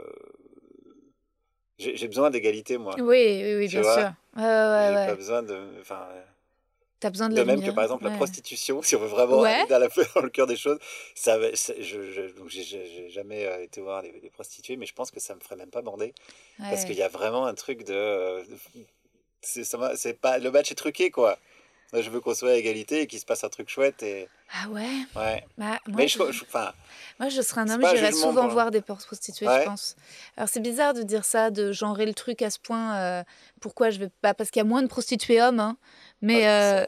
Mais je pense que pour moi, ça serait rassurant de pouvoir euh, payer pour du sexe. Si dans une période, je suis célibataire et que je suis pas engagée émotionnellement avec une personne, eh ben, je préfère payer pour du sexe, et c'est clair, que me faire des coups d'un soir, tu vois. Parce que finalement, Ah ouais, ouais, bah, ouais. parfois, Ah, je trouve que moi, j'ai eu l'impression de me faire un peu prendre pour une pute, sauf gratos, quoi. tu vois je et, euh, et tu te dis, bah non, bah en fait, si tu veux. Enfin, sauf si en effet c'est clair dès le départ et que Oui, chacun. que tu vois clair. Mais c'est compliqué, c'est quand même un peu compliqué. Et. euh, Bah, moi, quand c'est compliqué, je, je- Ouais, mais oui. non, mais t'as raison, mais. Après, En après fait, c'est. tu te dis, je suis un mec bien. C'est juste que je suis un lâche, en fait. C'est quand, je... quand c'est compliqué, je, je me casse. Je pense que t'es un mec bien parce que t'as as défini que t'as défini plein de, de choses sur lesquelles euh, tu vois tu dis qu'il faut euh, euh, de la complicité et du rire il y a plein de choses très très concrètes et, et saines moi ce qui est, ce qui est très bizarre c'est qu'en fait je pense que si un mec m'attire physiquement et que ça se passe bien au lit je vais quand même assez rapidement euh, avoir des sentiments mais Ouais. résultat je peux avoir quand même des sentiments facilement pour des connards Oui, bah oui, Tu vois. Ouais, donc euh, il faudrait euh, il faudrait être moins je sais Après, pas des pas connards bon coup, ça doit exister. Hein. Ouais, ça, bah écoute, oui, oui, ça existe. J'espère. C'est bien sûr que ça existe. Et puis t'as des, t'as des connards qui sont des très mauvais coups. Hein. Bah oui, oui, c'est Non, ouais, ouais, non, non, bien sûr. Non, mais après, au bout d'un moment, ça s'arrête. C'est intéressant quand même. euh, Ouais. Tu vois comment le. Là, euh, on disait tout est politique. Mm. Comment, comment euh, le- le- l'environnement social arrive dans ton pieu, quoi, finalement. Ouais. Dans ta vie euh, sentimentale, euh, dans ce qu'elle est de plus. Ouais, de vraiment là de plus intime, quoi. Ah, bah complètement. Comment les schémas se reproduisent, même quand t'es à poil, euh, dans le dénuement total. c'est, Ah. c'est- ça, ça rend dingue un peu. hein. Ah bah oui, moi c'est vraiment euh, l'un de mes combats euh, dans le sens où je suis persuadée qu'il y a l'un des le féminisme, c'est aussi euh, c'est-à-dire que il y a eu une grande conquête de, de droits et encore évidemment pour le pour l'égalité salariale, etc., la représentation et tout. Mais ces dernières années, il y a quelque chose de l'ordre du féminisme et de la sexualité Mhm. qui pour moi quand même raconte plein de choses ma mère, c'était évident qu'on allait en parler dans ce podcast parce que ma mère est ton ennemi, Guillaume. Ah, j'aime bien ça. Mais ouais, non, c'est terrible. euh, Elle te déteste pas, mais ma mère Ah, est une, mince. ma mère est macroniste à mort. Ouais, moi, j'ai... c'est dommage qu'elle me déteste Mais pas. non, mais parce que tu sais que vous êtes déjà rencontrés? Ah bon? Mais oui, elle Mais me l'a dit. Elle a dit que t'as- t'es dû aller à un, à un meeting de Macron Ah oui, j'en ai fait un paquet, ouais. et que tu lui as proposé de l'enregistrer et Ah, qu'elle a fait non, non, merci, non. Ouais, je cours pas après les gens. non, euh, je respecte le consentement d'être enregistré. Et ben voilà, elle m'a dit bah, je le vois bien, Guillaume Meurice. Ah oui, ah non. Et elle est, euh, et ma mère à la base est une femme de gauche. hein. À la base, Ouais, mais je pense qu'elle est pas macroniste. bah écoute peut-être. Mais euh, la prochaine fois, invite-la. Mais oui, mais je je. Ah je mais pense je veux. s'est fait avoir par le, Mais oui, par le, le- le- le marketing. Ça, ça arrive à tout le monde. complètement. Ouais, ouais, ouais, mais attends, elle s'est fait avoir, elle aurait pu déchanter. Hein. Elle continue de de- d'y être. Ah, hein. là, l'offre politique euh, à gauche, hein, si on Ah oui, parlait en termes ouais. de marketing, Ouais. euh, c'est sûr que ça va pas lui donner envie de. Bah il y a Taubira quand même. Ouais. Bon, on va voir. Là, on est Ouais. au début. Je sais pas quand est-ce que tu diffuseras ce podcast, mais là, on est vraiment au tout début. de- Ouais.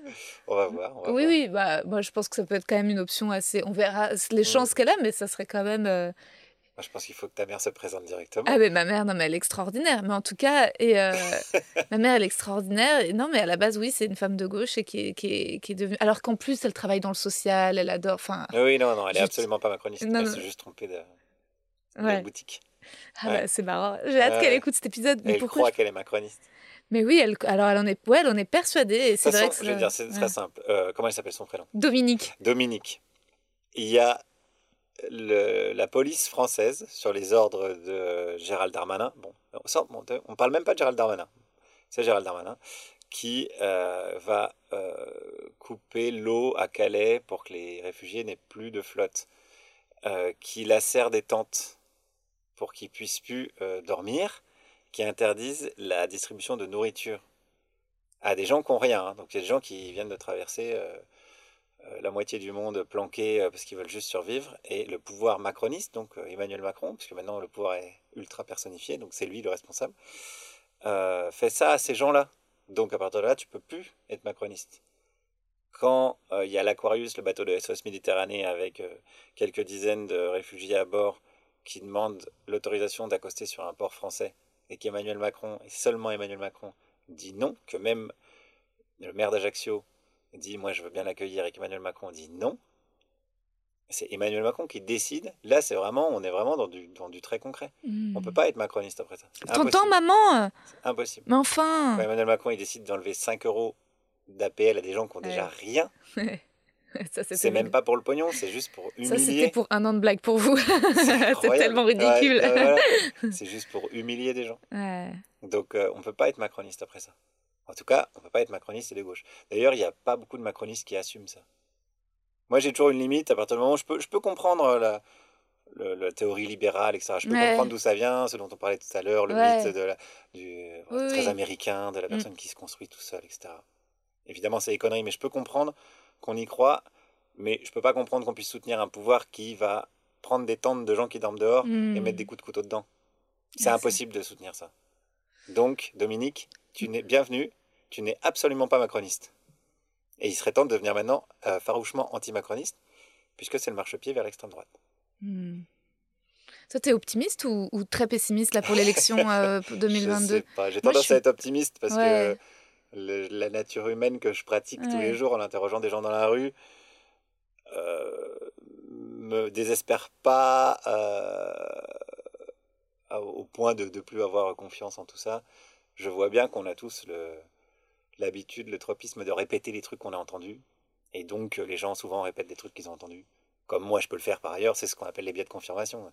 Dès qu'il y a une info qui va dans notre sens, on a plus tendance à la retenir, à la répéter, à la considérer comme vraie. Et donc, euh, et je, je vois bien le pouvoir du, de- du- des communicants, par exemple. Moi, j'entends euh, souvent à mon micro des gens qui me répètent des phrases de communicants. Je sais d'où ça Mm. vient. Moi, je les ai entendues. euh, Hmm. le politique le matin les dit à la- ou sur BFM ou sur France Inter.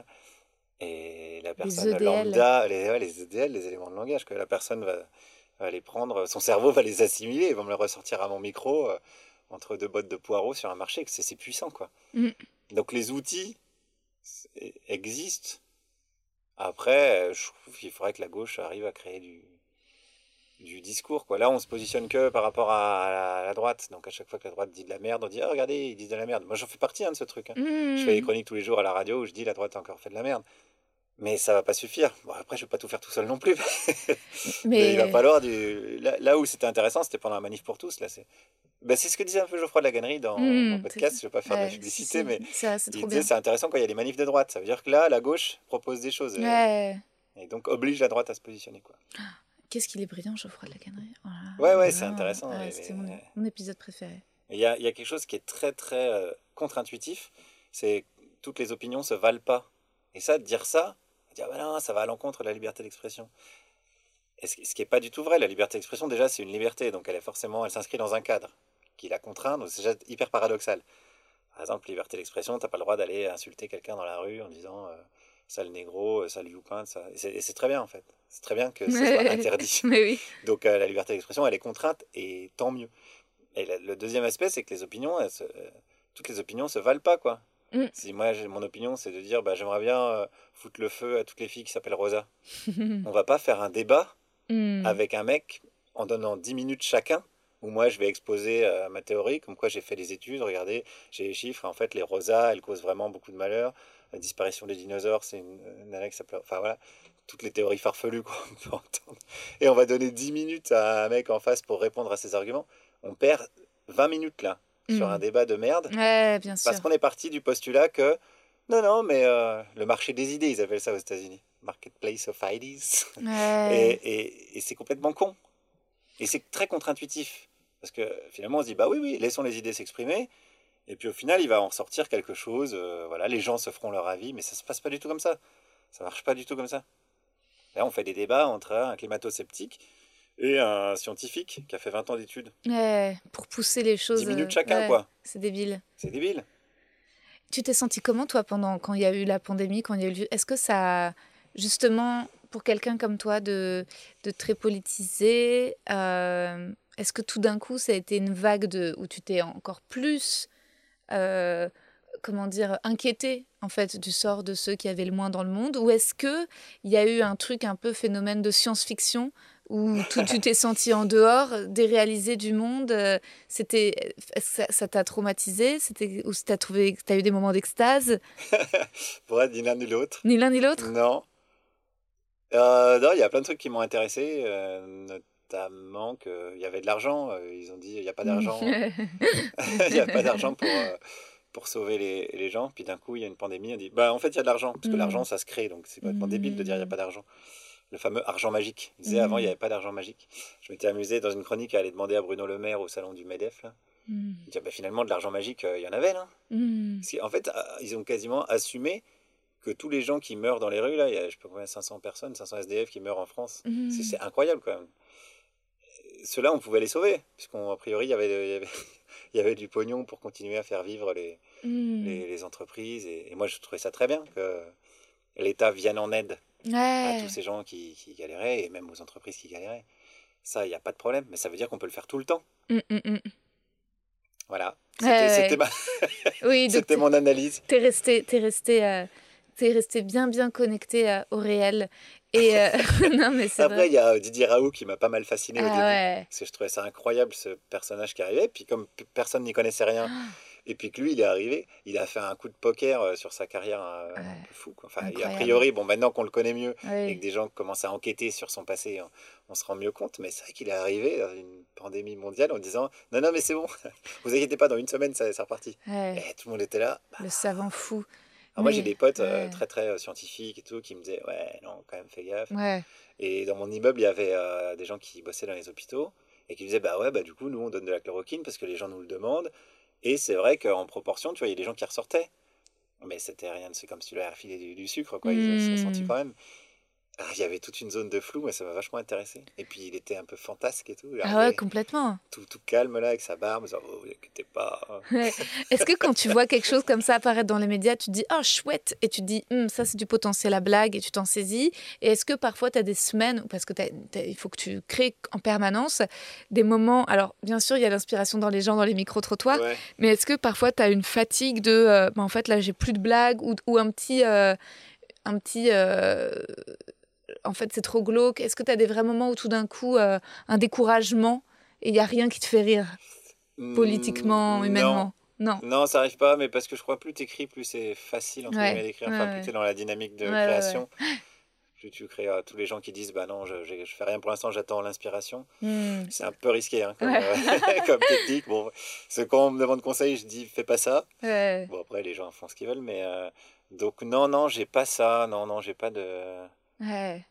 Mais par contre, j'arrive pas encore, là pour le coup, je suis peut-être sûrement pas assez cynique et tant mieux, à me dire euh, Ah, il se passe ce truc-là, chouette. J'ai quand même d'abord, la première impression que j'ai, c'est euh, Putain, Merde. non. Et après, Ouais. je me dis Allez. Bon, bah faisons, enfin, je vais en faire une chronique. Ouais, Ou, ou quelque chose, quoi. ouais, je, je suis pas encore à ce point. euh, t- J'espère que j'y serai jamais, enfin, parce que là, ce serait vraiment. Et là, tu prépares un livre où il y aura des micro-trottoirs, des, des extraits. Ouais, je prépare un livre qui s'appelle Les vrais gens. Ok. C'est une expression très condescendante des politiques. Je connais Ouais. les vrais gens. Ouais. Parce que je commence le livre, j'ai un avant-propos en disant je suis pas journaliste, je suis pas sociologue, je suis pas chercheur, je suis rien de tout ça. Mais ça fait huit ans que tous les jours, quasiment, je vais interroger des gens dans la rue que je connais pas, que je reverrai jamais. Et je trouve que c'est quand même une expérience. Euh, J'ai fait plus de 1000 chroniques maintenant, donc euh, ça fait plus de 10 000 personnes, euh, entre 10 et 15 000 personnes interrogées. C'est fou. Et je trouve que c'était marrant. Je me suis dit, il faut quand même que j'en fasse quelque chose.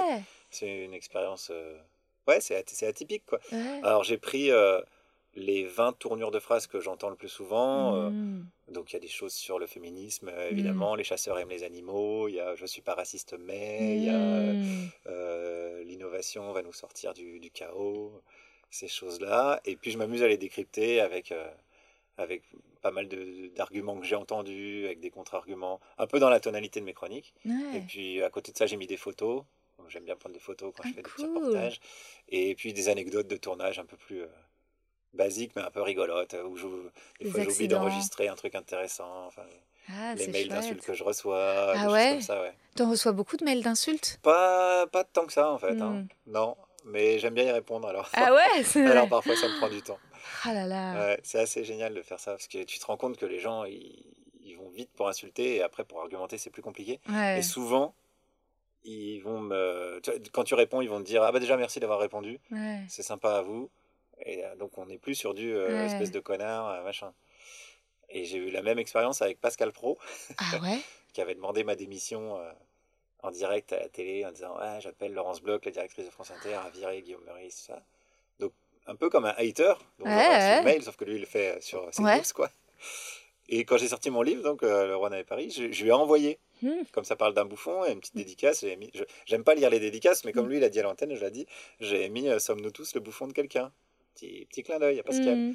Et il a adoré que je fasse ça, Ah ouais? Exactement comme un hater à qui je réponds et qui dit Ah bah, c'est gentil de m'avoir pris en compte. Ah, c'est dingue. Et, et il a cité mon bouquin à l'antenne où j'ai une capture d'écran, j'ai une photo chez moi de Pascal Pro avec mon livre. Et il finit quand même par dire Vive le service public, vive France Inter, etc. Ah, dingue. Et c'est exactement le, le- le même. euh, Fallait que tu lui donnes de l'attention. psychologie, Ouais, voilà, ouais. exactement ça. Je dis, oui, oui, mais bon, là, c'était un peu un. Je, l'ai contre-trollé, si Ouais. un peu.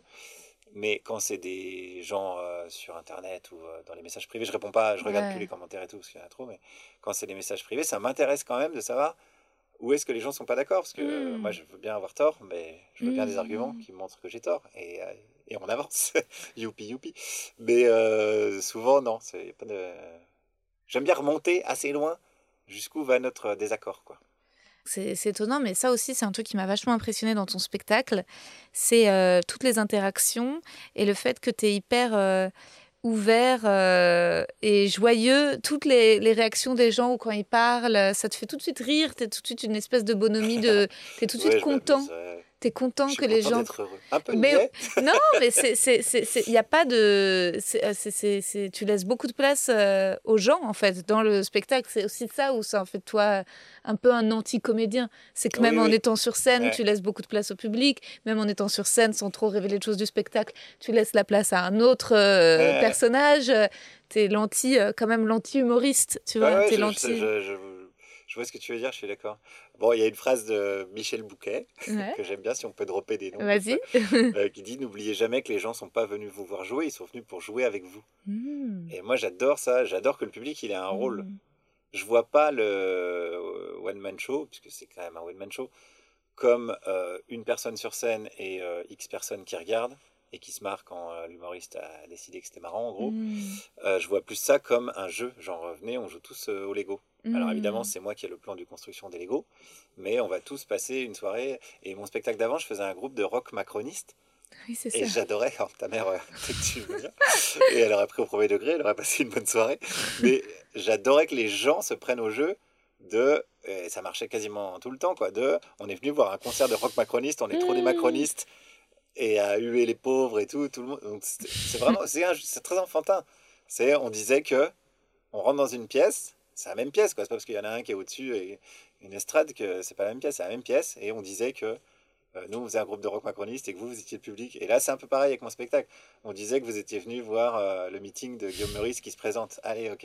Et chacun joue son rôle. Et ça, je- ça j'adore. Je, je pense que je, enfin, je sais pas si je ferais jamais, mais ça me manquerait si j'avais pas ça. Donc j'ai besoin, c'est pas que j'ai besoin, mais j'adore l'interaction avec les gens et, Mm. et les réponses, parce qu'en plus, des fois, tu entends des trucs. I'm Sandra, and I'm just the professional your small business was looking for. But you didn't hire me because you didn't use LinkedIn jobs. LinkedIn has professionals you can't find anywhere else, including those who aren't actively looking for a new job but might be open to the perfect role, like me.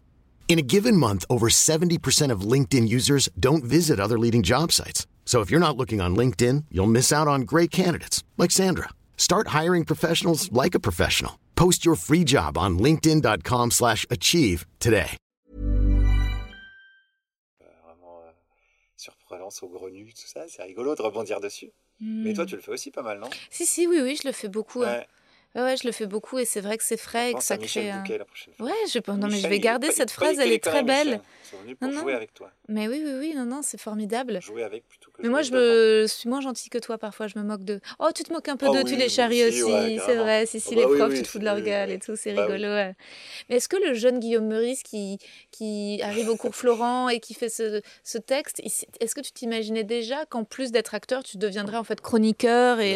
Non. euh, en fait, j'ai pas, euh, moi, j'ai pas d'ambition. et ça paraît un peu modeste et tout, mais c'est vrai que j'ai pas, pas d'ambition. Si tu me dis demain ça s'arrête la radio, euh, j'ai pas, je vais pas m'accrocher quoi. Je vais, ouais, ok, je ferai autre chose. Donc, euh, j'ai jamais eu l'ambition de faire ça. Je, je marche un peu par, euh, mais même les bouquins, hein, par euh, ah bon, bah, j'ai l'occasion de faire ça, voyons voir. Tu vois, je, je suis un peu, je chemine quoi. Et puis si le chemin est pourri, bah, je rebrousse chemin ou je prends un autre chemin. Mais euh, j'ai pas tellement d'objectifs. Je me dis pas, je vais prendre ce chemin parce qu'après, je sais qu'il y a une bifurcation et ça va me mener. Alors, mais pas du tout. Suis plus bête que ça ou plus instinctif. Je sais pas comment on pourrait dire, mais je me dis tiens, ça, ça va bien, bien me plaire. J'essaye. Si ça me plaît, je continue. Mais c'est un luxe, hein. C'est un luxe incroyable. Hein. Je peux pas en faire une doctrine de vie. Hein. Je peux pas faire un livre de développement personnel où je dis aux gens, vous savez, il faut trouver votre propre chemin. C'est impossible de, raconter ce genre de truc. C'est juste que j'ai la chance que ça ait fonctionné déjà. Parce que je Bah. cherchais même pas un truc qui fonctionne. Ouais. J'ai fait un spectacle, j'ai fait le cours Florent. Bon, bah, je j'avais pas de volonté. Je- En fait, je me suis toujours dit, quand j'ai commencé le théâtre, je me suis toujours dit, il y a tellement de films, tellement de téléfilms, tellement de trucs que je trouverais bien, même si c'est de la figure, Mm. bah, quand même gagner euh, sa vie en faisant de la figure, bah, c'est cool quoi. c'est amusant quoi. Donc je me suis toujours dit, bon, je trouverais bien un truc. Puis après, euh, comme je faisais toujours des trucs un peu rigolos, c'est une copine qui m'a dit, bah tu devrais, toi, pourquoi t'écris pas des. Je fais, ah ouais, vas-y. Puis j'ai écrit le trois sketchs, j'ai commencé à tourner dans les, les scènes ouvertes, on appelait pas ça les comédies clubs à l'époque. J'ai l'impression de faire le vieux con. À l'époque. Et ensuite, tu es allé à scènes Petite. Loge. Ben, j'ai, jamais, j'ai, j'ai pas joué mon spectacle à la petite loge, mais euh, j'ai, j'ai joué quelques scènes ouvertes là-bas, ouais. Ouais. Ouais. Et ouais, il y a plein de- d'endroits à Paris où on peut faire ça. La petite loge, c'est, ouais, c'est, c'est rigolo. Je pouvais pas jouer à la petite loge parce que j'avais des costumes à l'époque. Ah oui, tu Et changeais de costume ouais, changeais et tu avais trop d'accessoires. j'avais des euh. accessoires, j'avais des trucs. Quand je venais du théâtre, j'avais pas du tout les codes du stand-up. Je les ai toujours pas trop d'ailleurs. Et, et donc, ouais, bon, bah, ça. Puis après, ben, il y a la radio est arrivée. euh, J'ai entendu qu'ils cherchaient euh, des chroniqueurs. euh, ils cherchaient des gens qui faisaient de la scène, euh, puis qui s'intéressent un peu à l'actu. J'ai dit, bon, bah, ouais, ouais, je veux bien tenter. Ça a marché. Après, Charline et Alex ont monté leur émission. Ils m'ont dit, est-ce que tu veux venir? C'est Alex qui a trouvé, par pardon, qui a, qui a trouvé le concept de ma chronique. Hmm. Ah ouais. Parce que avant, pour mon premier spectacle, je faisais des caméras cachées dans la rue. Et donc, ils savaient que j'aimais bien aller faire chier les gens, ou en tout cas que j'avais pas peur de ça. Et donc, c'est Alex qui a dit bah, Mm. prends un micro et tu nous ramènes des sons de la rue, euh, Mm. n'importe quel sujet, tu te débrouilles. quoi. C'est lui, qui a... Ouais, c'est lui qui a trouvé ça. Et puis voilà quoi. Ouais, c'est une belle histoire. euh, C'est un peu comme le documentaire d'Orelsan. C'est aussi une histoire d'amitié et de rencontre. Quoi. Ouais, carrément. Ouais. Ouais. Ah, il est bien ce documentaire. il est génial. Ouais, ah bah, l'idée du frangin de filmer depuis le début. Sublime. Incroyable. Ouais. Après, tu sens que par contre, qu'il... euh, est-ce que c'est de l'ambition qu'il a, Orelsan? Il a une vision, il a du talent. Après, Je sais pas. En tout cas, le, dans, dans le documentaire, on ressent pas une ambition démesurée. Non, Peut-être pas du tout. qu'il montre pas, mais. euh, non, c'est une, un goût du travail. euh, Bah, il dit, il a envie que les choses soient grandes, il a envie que le, le concert ce soit un show, il a Ouais, envie qu'il y voilà. ait des gens, mais il a Ouais. envie. euh, Mais ensuite, il- son ambition, elle est pas, euh, puisqu'elle est aussi pour les autres, elle est aussi pour son, son pote. Ouais, ouais, euh, ouais. Mais euh, Ouais, c'est pareil, il bosse en équipe, il est fidèle. Ouais, c'est ça. Il, c'est que le, le, le- le contact, les rencontres, les gens, oui, la, la croyance, euh, la foi. euh. Après, si, quand même, c'est pas une ambition, c'est un perfectionnisme de choisir. euh, À un moment, il y a son frère qui réalise un docu, son, un clip et c'est pas assez bien, et ils prennent le réalisateur. Ouais. Donc il y a quand même ce truc de. Mais ça, c'est bien ça. Ouais, mais ça, c'est C'est pas bien. du je m'en foutisme Non, en fait, de pas avoir d'ambition, c'est juste euh, pas avoir d'objectif clair. euh. Hmm. En fait, c'est arrêter de considérer euh, la vie comme euh, une suite d'échecs ou de réussites. C'est pas ça quoi. C'est exactement moi. Ah, voilà, ça faut arrêter, madame. ouais.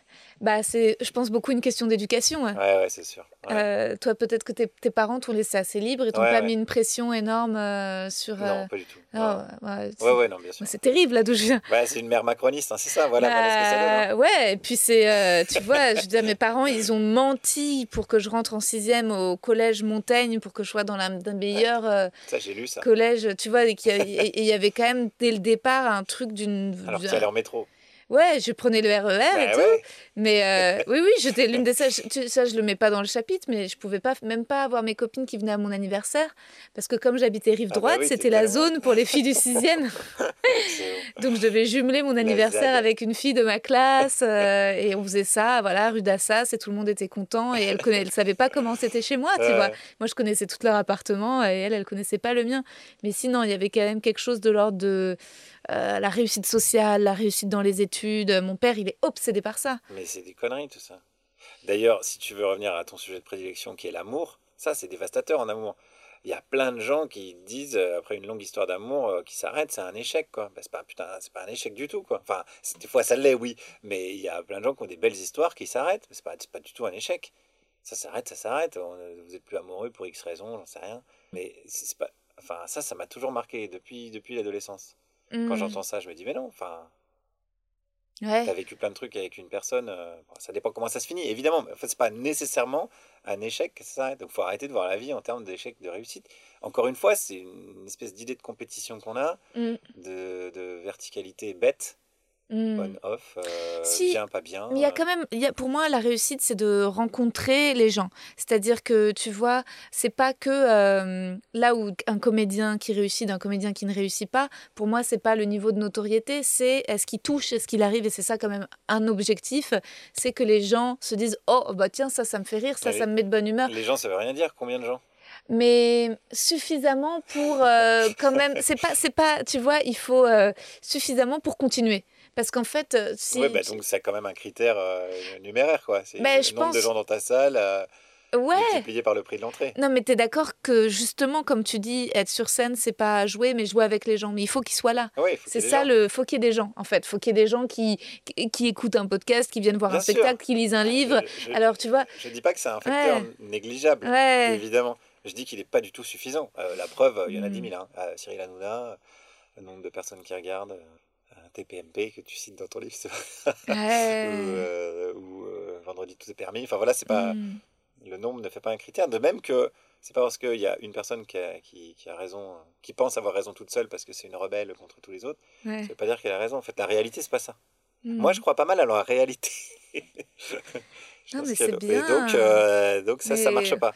Il faut qu'on devienne amis et que je t'appelle régulièrement et que tu me remettes les idées en place. Pas que moi, ma pas que ma mère, moi aussi. Mais c'est bien. Tu viens d'une famille catho ou athée? Non, athée, ouais. je Ouais, suis pas ça. baptisé ni rien. ouais. Ah, il y a du bon dans les familles athées. hein. Ah bah sûrement. Bon, il y avoir du bon à peu près et du mauvais à peu près partout. Ah, les familles feuilles, les familles catho, c'est d'autres névroses en héritage. Mais euh, les familles athées, c'est c'est vrai, je remarque ce truc comme ça par rapport. euh, Enfin, c'est peut-être un gros cliché, mais qu'il y a moins. euh, C'est vrai que tu vois, moi, sur le livre, je me dis, euh, j'ai du mal à. Tu t'es arrivé quand les gens me disent bravo, je dis bah non. Enfin, je veux dire, pour moi, tu peux pas, tu vois, tu peux pas.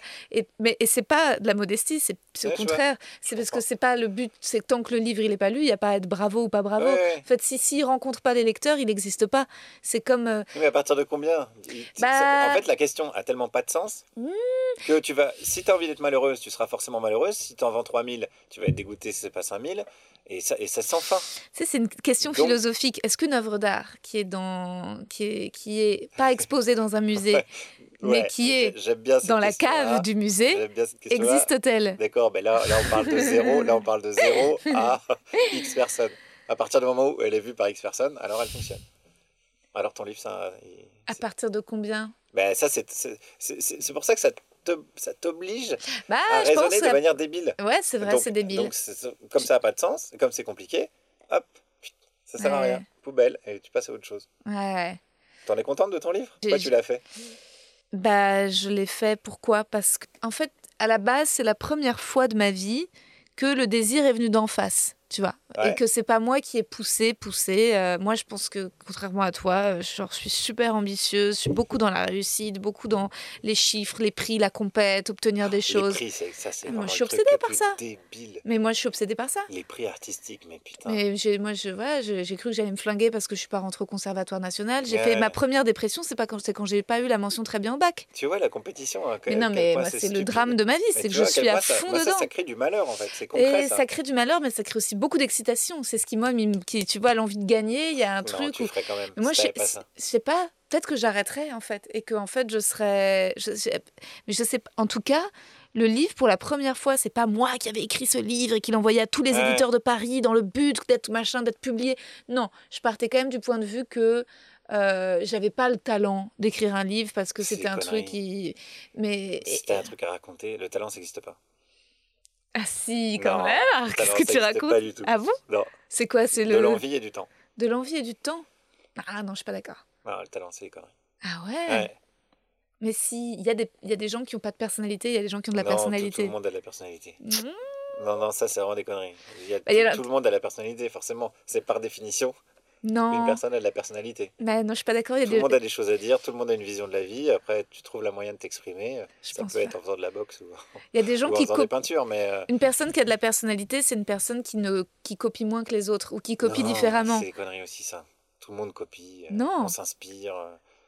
Oui, mais tu as des gens qui sont carrément moutons, tu as des gens qui n'arrivent pas à penser ou ressentir par eux-mêmes, qui, qui tout ce qu'ils vont répéter, ce ne sont que des choses, que c'est c'est que des choses qu'ils ont, euh, mais à tout niveau, tu vois, c'est pas, t'as des, Si ils ont envie de créer, de pratiquer un art, quel qu'il soit, ils y arriveront forcément.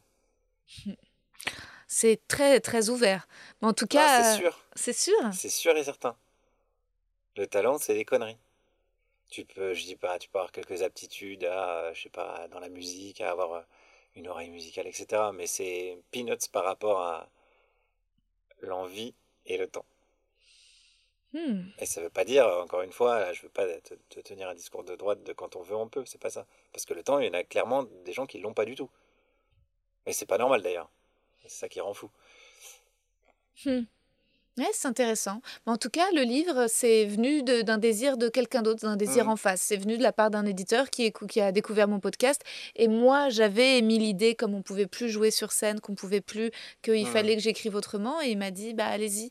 Et, euh, et donc, euh, donc voilà. Donc c'est vrai que c'est, c'est, euh, mais c'est compliqué encore de, de, de, de, de- de savoir euh, mon, de mon sentiment parce que je trouve que quand on joue euh, sur scène, d'entendre les rires, T'as une validation quand même immédiate, tu vois.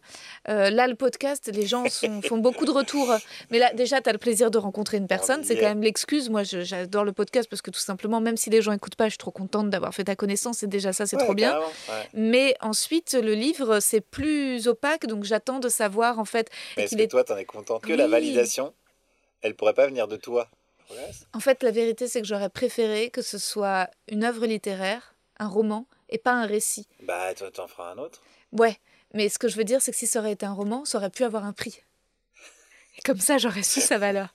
Ah putain, mais les prix littéraires, si tu savais à quel point c'est l'arnaque, si tu savais les coulisses de ces trucs, vraiment. Déjà, déjà si si s'il n'y avait pas tant de magouilles, ça serait déjà honteux de classer des, des romans, ça a aucun putain de sens.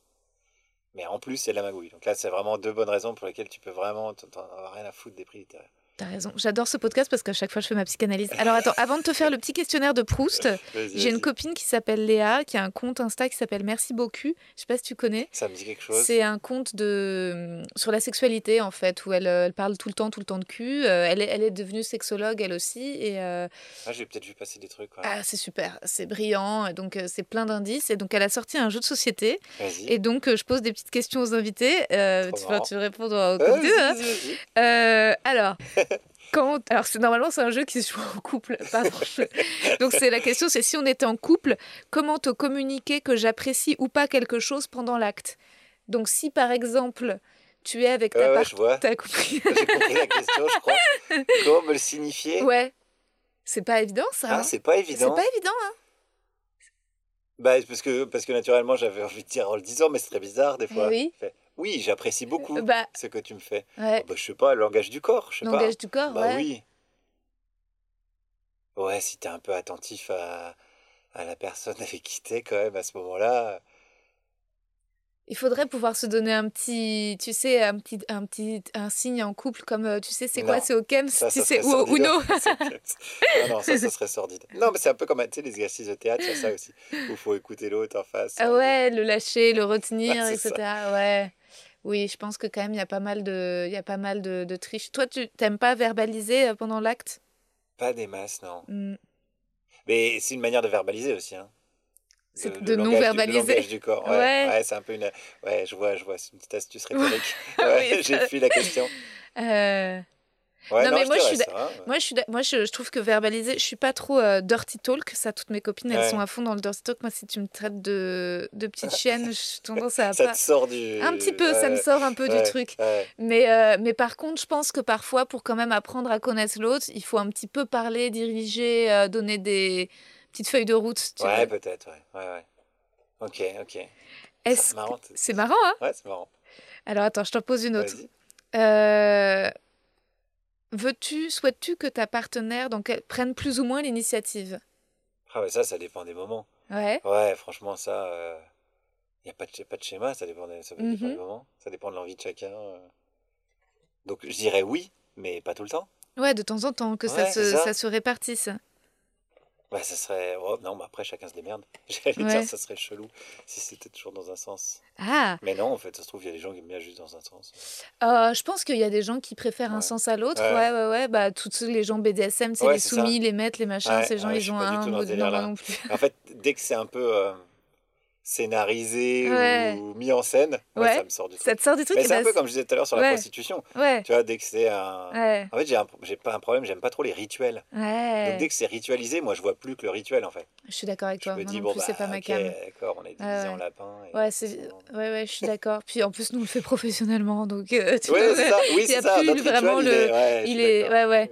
Bah, c'était le. La, la- la- Tu penses quoi des jeux de rôle Le jeu de rôle ultime pour toi? Ouais, Ben ça, ça me C'est ouais, ça me sortirait direct Ouais. du truc. t'as Ouais. jamais demandé à ta copine euh, d'imiter Charline Là, je pense que ça, ça me sortirait encore plus rapidement. Ça me rappelle le Oh, taf. pas Ouais, ça rappelle le taf. Ouais. Ah, Ah t'as c'est intéressant le sexe parce que c'est, je pense, je dirais le seul euh, endroit de la vie qui Ouais. supporte pas l'humour.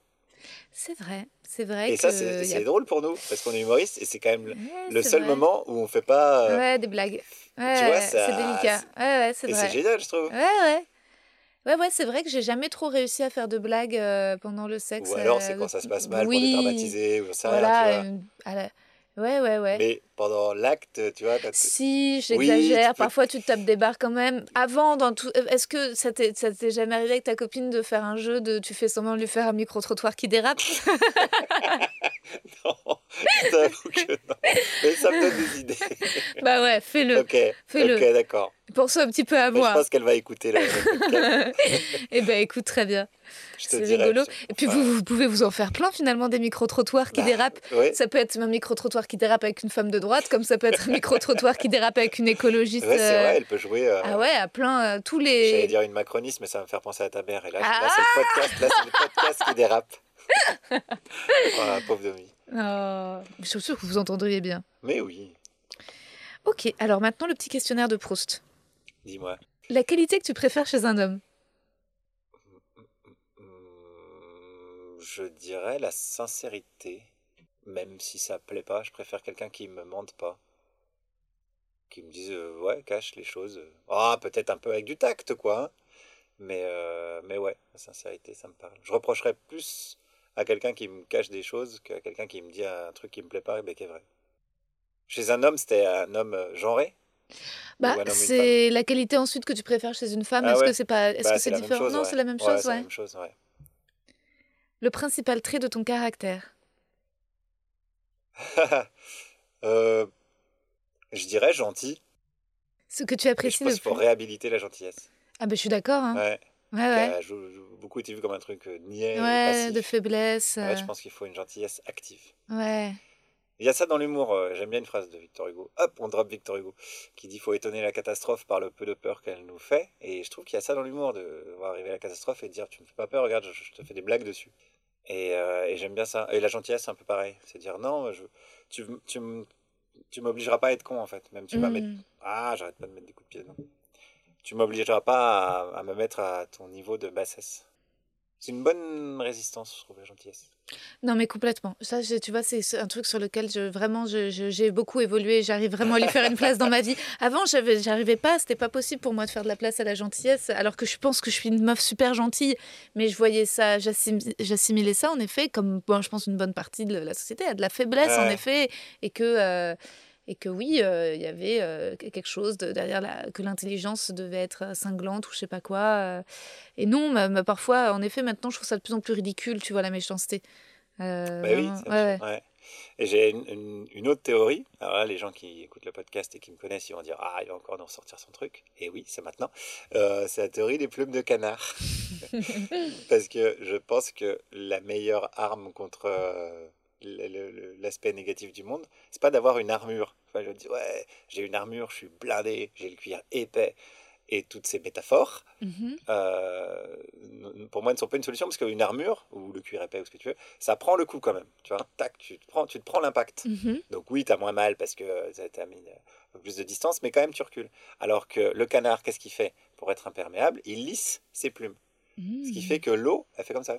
Bon, là, c'est visuel. Mais elle, elle- elle glisse et il n'y a même pas, elle a même pas d'impact. Et je pense que ça, c'est ça qu'il faut. Je pense que la, la sagesse, et je- les philosophes grecs n'ont pas assez étudié les canards. Je trouve qu'ils sont passés à côté de cet Ah. animal merveilleux, très philosophique, qui lisse ses plumes, ce qui Hmm. lui permet d'avancer dans la vie contre l'adversité. Voilà, j'ai fini. Les gens qui me connaissent et qui m'écoutent, vous pouvez reprendre. Lissez vos poils, lissez vos Lissez plumes. poils et vos plumes. Ce que tu apprécies le plus chez tes amis? À part leurs plumes bien lisses. bah, je vais pas te refaire la même réponse. Je pense que oui, il y aura de ça forcément, mais euh, qu'est-ce que je pourrais te dire d'autre? Bah, leur euh, capacité à accepter mes sarcasmes, leur non-susceptibilité. C'est vrai, t'es un petit peu moqueur. Bah, euh, je suis taquin, donc euh, taquin, ouais, bah, parfois ça peut être, Ouais. ça peut être un peu relou, j'imagine. Ouais. Oh. Ton principal défaut Bah, ça, on vient d'en parler. Ouais. Mais on parlait du tact tout à l'heure où je Avec disais. ta euh, copine, genre- est-ce que parfois tu lui fais des petites, euh, des petites, Ouais. euh, ouais, des petites taquineries? Ouais, ouais, ouais. Quand vous êtes au Bah. resto, tu lui dis ah putain t'as vu la meuf à côté, elle est vraiment trop bonne, hein, je la baiserais bien. Non, elle. mais ça, c'est des taquineries un peu de beauf, mais. non, mais oui, oui, je suis, oui, je suis taquin de nature, donc forcément. C'est une déformation professionnelle, qu'est-ce que vous voulez? Est-ce que t'es jaloux? Pas trop. Bah. pff, Non, pas trop. Non. Hmm. Ah, je dis pas pas du tout, parce que oui, ça me ferait chier. euh, euh, qu'elle se fasse draguer. Pas tant qu'elle se fasse draguer, mais qu'elle drague Ouais. devant moi, oui, ça, c'est ça, oui, je dirais, ben euh, non. C'est plus une question de respect à la limite Oui, bien que de sûr. jalousie. Ouais. Donc, euh, Ouais. Mais par contre, c'est rigolo de jouer à la jalousie un peu parfois. Ouais. Oh. Ça c'est vrai que c'est rigolo. Ouais. ouais. Ton occupation préférée, à part euh, te moquer gentiment de tes amis Euh, Qu'est-ce que je. Mon occupation préférée? Ah, dormir. hein. Ouais. J'adore dormir. Incroyable. Ouais. C'est vraiment cool comme principe Hmm. parce que t'as rien à faire. Mm. Si, il faut faire semblant de dormir. Pour dormir, il faut faire semblant de dormir. Ouais. C'est bizarre comme activité.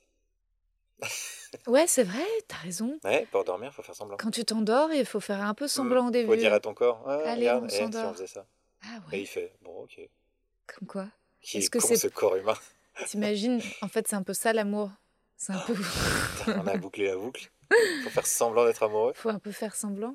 Ah, il y a un peu de truc de jeu, hein, c'est Ah sûr. bah hein. oui, oui. Ouais, ouais. Enfin, en tout cas, il y a des, des manies, des Et Michel habitudes. Bouquet disait, ah non. Vas-y, vas-y, bah non. non, balance-la Non, ta- non, non, non, c'était le truc sur le jeu.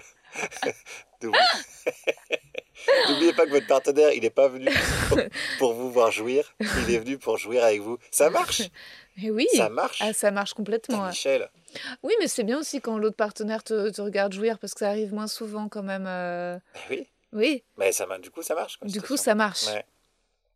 Pas mal, Michel. tu vas devenir prof au cours Florent. Ah, J'aime bien la pédagogie, ceci dit. mais oui, tu Si, serais. ouais, ouais, ouais, j'aimerais bien ça. Bah ouais, Ouais. tu serais super. Peut-être pas au cours Florent, mais ouais, ça me plairait bien. Ton idée du bonheur. Ouais, j'aime pas le bonheur, ça m'emmerde. Euh, j'ai me foutez-moi en l'air ce bonheur. Le bonheur et l'espoir, c'est vraiment du poison. Oh là là, on dirait Michel Houellebecq d'un coup, qu'est-ce qui m'arrive? Non, j'aime bien la joie, j'aime bien la joie. Mais le bonheur, je sais pas, je vois toujours ça comme un truc. Alors, ah, on pourrait débattre des heures et des heures, mais je vois vraiment ça comme un truc très lénifiant, quoi. Hmm. Très euh, Mm. guimauve, quoi, le bonheur. Non, la joie, ouais, parce que c'est un éclat. Parce que ça peut pas durer, quoi. Ça peut pas être un. L'état de béatitude, pour moi, c'est vraiment euh, un truc que je fuis, quoi. Bah, de toute façon, quand tu fais de la scène, forcément, tu fuis ça. Forcément, t'aimes bien les chocs, t'aimes bien Ouais, ouais, ouais, ah, c'est sûr, c'est la les rires. confrontation. Le, le rire, c'est par exemple Ouais. le- le- la discipline qu'on pratique. C'est violent dans les Oui, deux sens du terme. Ah oui, oui. Alors évidemment, on risque pas notre vie, hein, on, on s'entend. Non, Mais quand les gens rient pas, c'est violent. Il y a Bien une sûr. espèce de désamour immédiat, quoi. complètement. Ah mince, les gens ne m'aiment plus du tout. Et quand ils rient, il y a ce truc, quand tu fais une grande salle, que les gens rient, il y a un truc physique. Ah oui, oui. Donc euh, il y a de la violence. Et ça, j'aime bien. L'éclat, la joie, on dit, on dit, on dit un éclat de rire. Mais la, la joie, j'aime bien. Alors que le bonheur. pff. Et Mm. l'espoir, c'est pareil. L'espoir, ça tue, quoi. Il faut vraiment avoir une vision désespérée. Il faut être désespéré dans le bon sens du terme. Il faut pas faire les choses. C'est pareil, ça rejoint mon, ma non-ambition. J'ai pas d'espoir, mais c'est pas triste.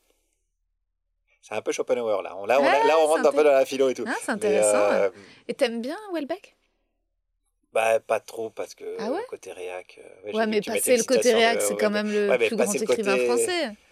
Passer le côté réac de. Houellebecq, c'est pas facile. C'est Bah, ça dépend des livres, ça dépend Ouais, des ouais, j'ai- j'ai pas, j'ai pas tout lu. hein. Bah ouais. J'ai bah- pas lu les derniers, par exemple. Ah, T'as pas lu Oui, bah Sérotonine est magnifique. hein. Ouais, j'ai pas lu. C'est sublime. Non, mais du coup, comme il m'a un peu saoulé, je, Ouais, je lirai ton livre avant.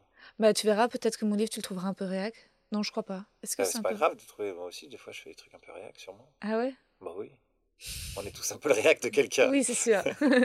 Et ainsi de suite jusqu'à Pascal Pro. Quel serait ton plus grand malheur?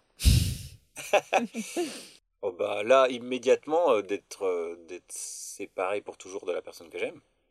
Je pense que là, ce serait le plus grand malheur. Je vois pas autre chose. Où aimerais-tu vivre? Là où je, là, où- là où je suis en ce moment, c'est-à-dire euh, à l'intérieur de moi-même.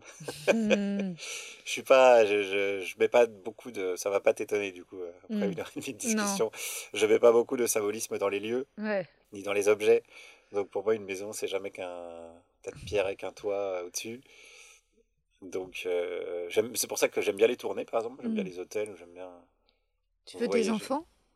Possiblement. On Mm. verra. Euh, bah ça c'est une autre question du coup. Ouais. Ouais, ok, ok, d'accord. Ouais. Euh, j'ai ni, oui ni non pour l'instant. C'est intéressant cette question des enfants qui a été assez peu traitée par les philosophes justement. Ouais. Ils sont toujours un peu dire ouais mais ça non, on va plutôt faire qu'est-ce que le beau, qu'est-ce que le vrai. Ouais. Alors, Alors que, est-ce que- tu veux des enfants? Ouais, Oui, comme si c'était une évidence d'en avoir. oui c'est ça. C'est ouais. une nouvelle question philosophique de notre époque. de. Est-ce qu'on en veut Maintenant ou on a plus le choix entre guillemets. euh, ouais. Et la responsabilité, vraiment, Mm. de l'impact. Bon après il y a des il y a plein d'arguments moi, qui essaient d'être un peu logiques. Il y a des gens qui disent bah quand même faire un enfant aujourd'hui. Hmm. euh, bah, euh, dis-moi une période de l'histoire où c'était pas craignos de faire des enfants en fait. Complètement. Donc, Je suis je pense que c'est même c'est la meilleure période de l'histoire pour faire des enfants. Là 100% où la d'accord. médecine est le plus Bah évoluée, oui. etc. Donc ça dépend de- du point de vue Bah oui, qu'on adopte. Donc ça, c'est pas un bon argument pour moi. Après, il y a, oui, euh, le poids écologique, etc. Bon... planter des arbres, là, et Ouais. je plaisante, mais, mais on peut dire... Il y a Jean-Jacques Goldman, il dit...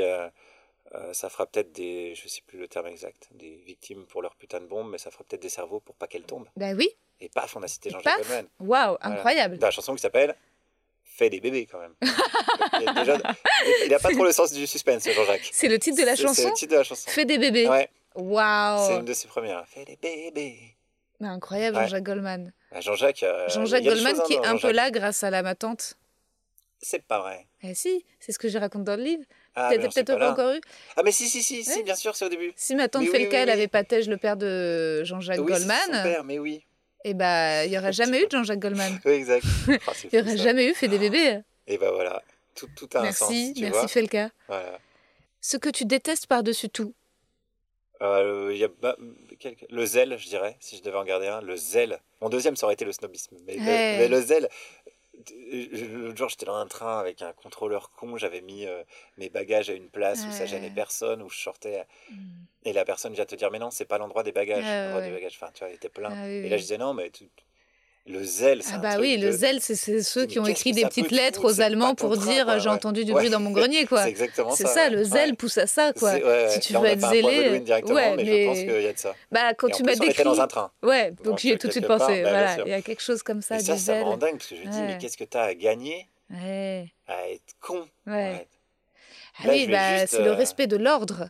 Voilà. C'est la loi, euh, l'ordre, l'autorité, la donc, toi, tu, police. tu ouais. vas rentrer chez toi en disant Ah, mais Ouais. j'ai bien fait mon. Ah, Ouais. mais attends, tu sais pas quoi, il y avait un mec, il avait mis sa valise. Enfin, qui gênait personne. Enfin, tu vois, il n'y a pas de débat. euh. Le zèle, ça, me- ça a tendance. Alors, comme je suis assez euh, con, euh, ça a tendance à me faire devenir encore plus con. C'est-à-dire que.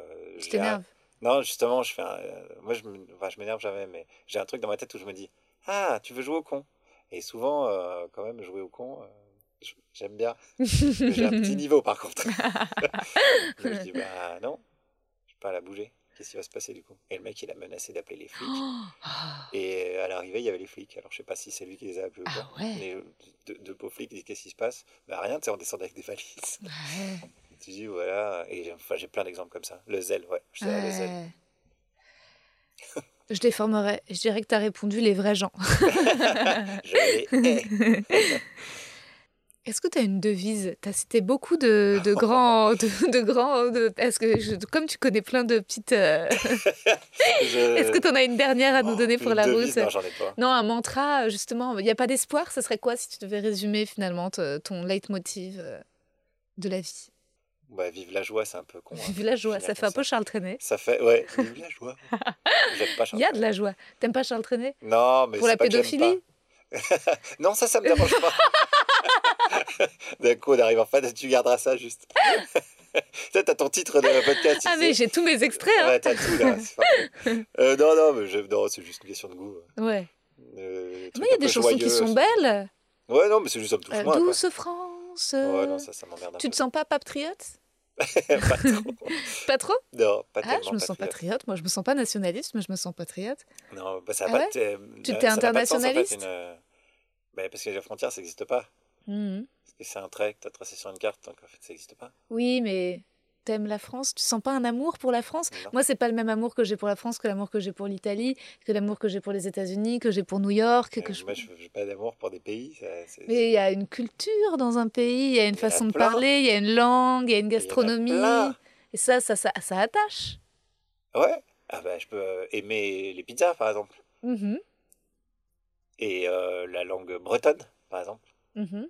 Bah, ça, c'est déjà deux cultures que tu peux trouver en France. Non, non c'est des constructions. euh. Donc, non, j'ai pas de devise. Ma devise, c'est que j'ai pas de devise. Pas d'espoir, pas de bonheur. ah la vache. Mais euh, de la joie, de l'amitié, de l'amour, du temps et de la poésie, notamment la tienne. Génial. Bah, merci Guillaume. Merci Rosa, c'était trop bien. C'était trop, trop cool. Et voilà, j'espère que cet épisode vous a plu, que le son ne vous a pas trop gêné. Je n'ai pas fait d'intro parce que cet épisode est très long, qu'il n'y a pas besoin de présenter Guillaume Meurice, que je le fais déjà un peu dans le poème, et que je ne voulais pas vous dire attention, le son est merdique. Vous y auriez pensé pendant tout l'épisode. Alors que là, certains d'entre vous ignorent peut-être ma frustration, mais j'utilise de nouveaux micros très directifs et au lieu de dire à Guillaume de bien parler dedans, je lui ai dit que c'était ok, qu'il s'éloigne un peu. J'avais pas de retour casque pour lui et j'ai pas pu rehausser sa piste car je n'avais qu'une seule sortie wave de nos deux voix mélangées, donc avec un zoom emprunté à la SACD, parce que j'étais focalisée à ce moment-là sur la technique avec deux caméras pour filmer les réactions de Guillaume, pour la vidéo du poème que vous retrouverez sur Instagram. Mais donc, vous l'avez entendu légèrement plus faiblement, un peu comme si je l'avais au téléphone, alors qu'on était bien face à face et que j'étais émerveillée par sa gentillesse et son intelligence, son romantisme. Guillaume, capable de passer dix heures au téléphone et qui nage avec les orques. Quand on a fini l'enregistrement, on a un peu papoté et je me suis grillée en voulant faire l'intéressante. Guillaume parlait de ses prochains invités dans son podcast Spotify et il a mentionné Titu Lecoq. Et j'étais persuadée que c'était un homme, donc je dis Ah oui, bah, il est formidable, alors que c'est une femme. Révélant ainsi mon ignorance. J'étais très honteuse après et je ne m'attendais à plus jamais avoir de nouvelles de Guillaume. Mais deux jours plus tard, je reçois un texto adorable de Guillaume qui a fini mon livre et m'en complimente. Et comme vous l'avez compris, seuls les autres sont capables de juger ma valeur. Moi-même, je n'en suis pas capable. Donc j'étais très flattée, très touchée. Merci Guillaume. Et merci à vous d'écouter le podcast. À bientôt.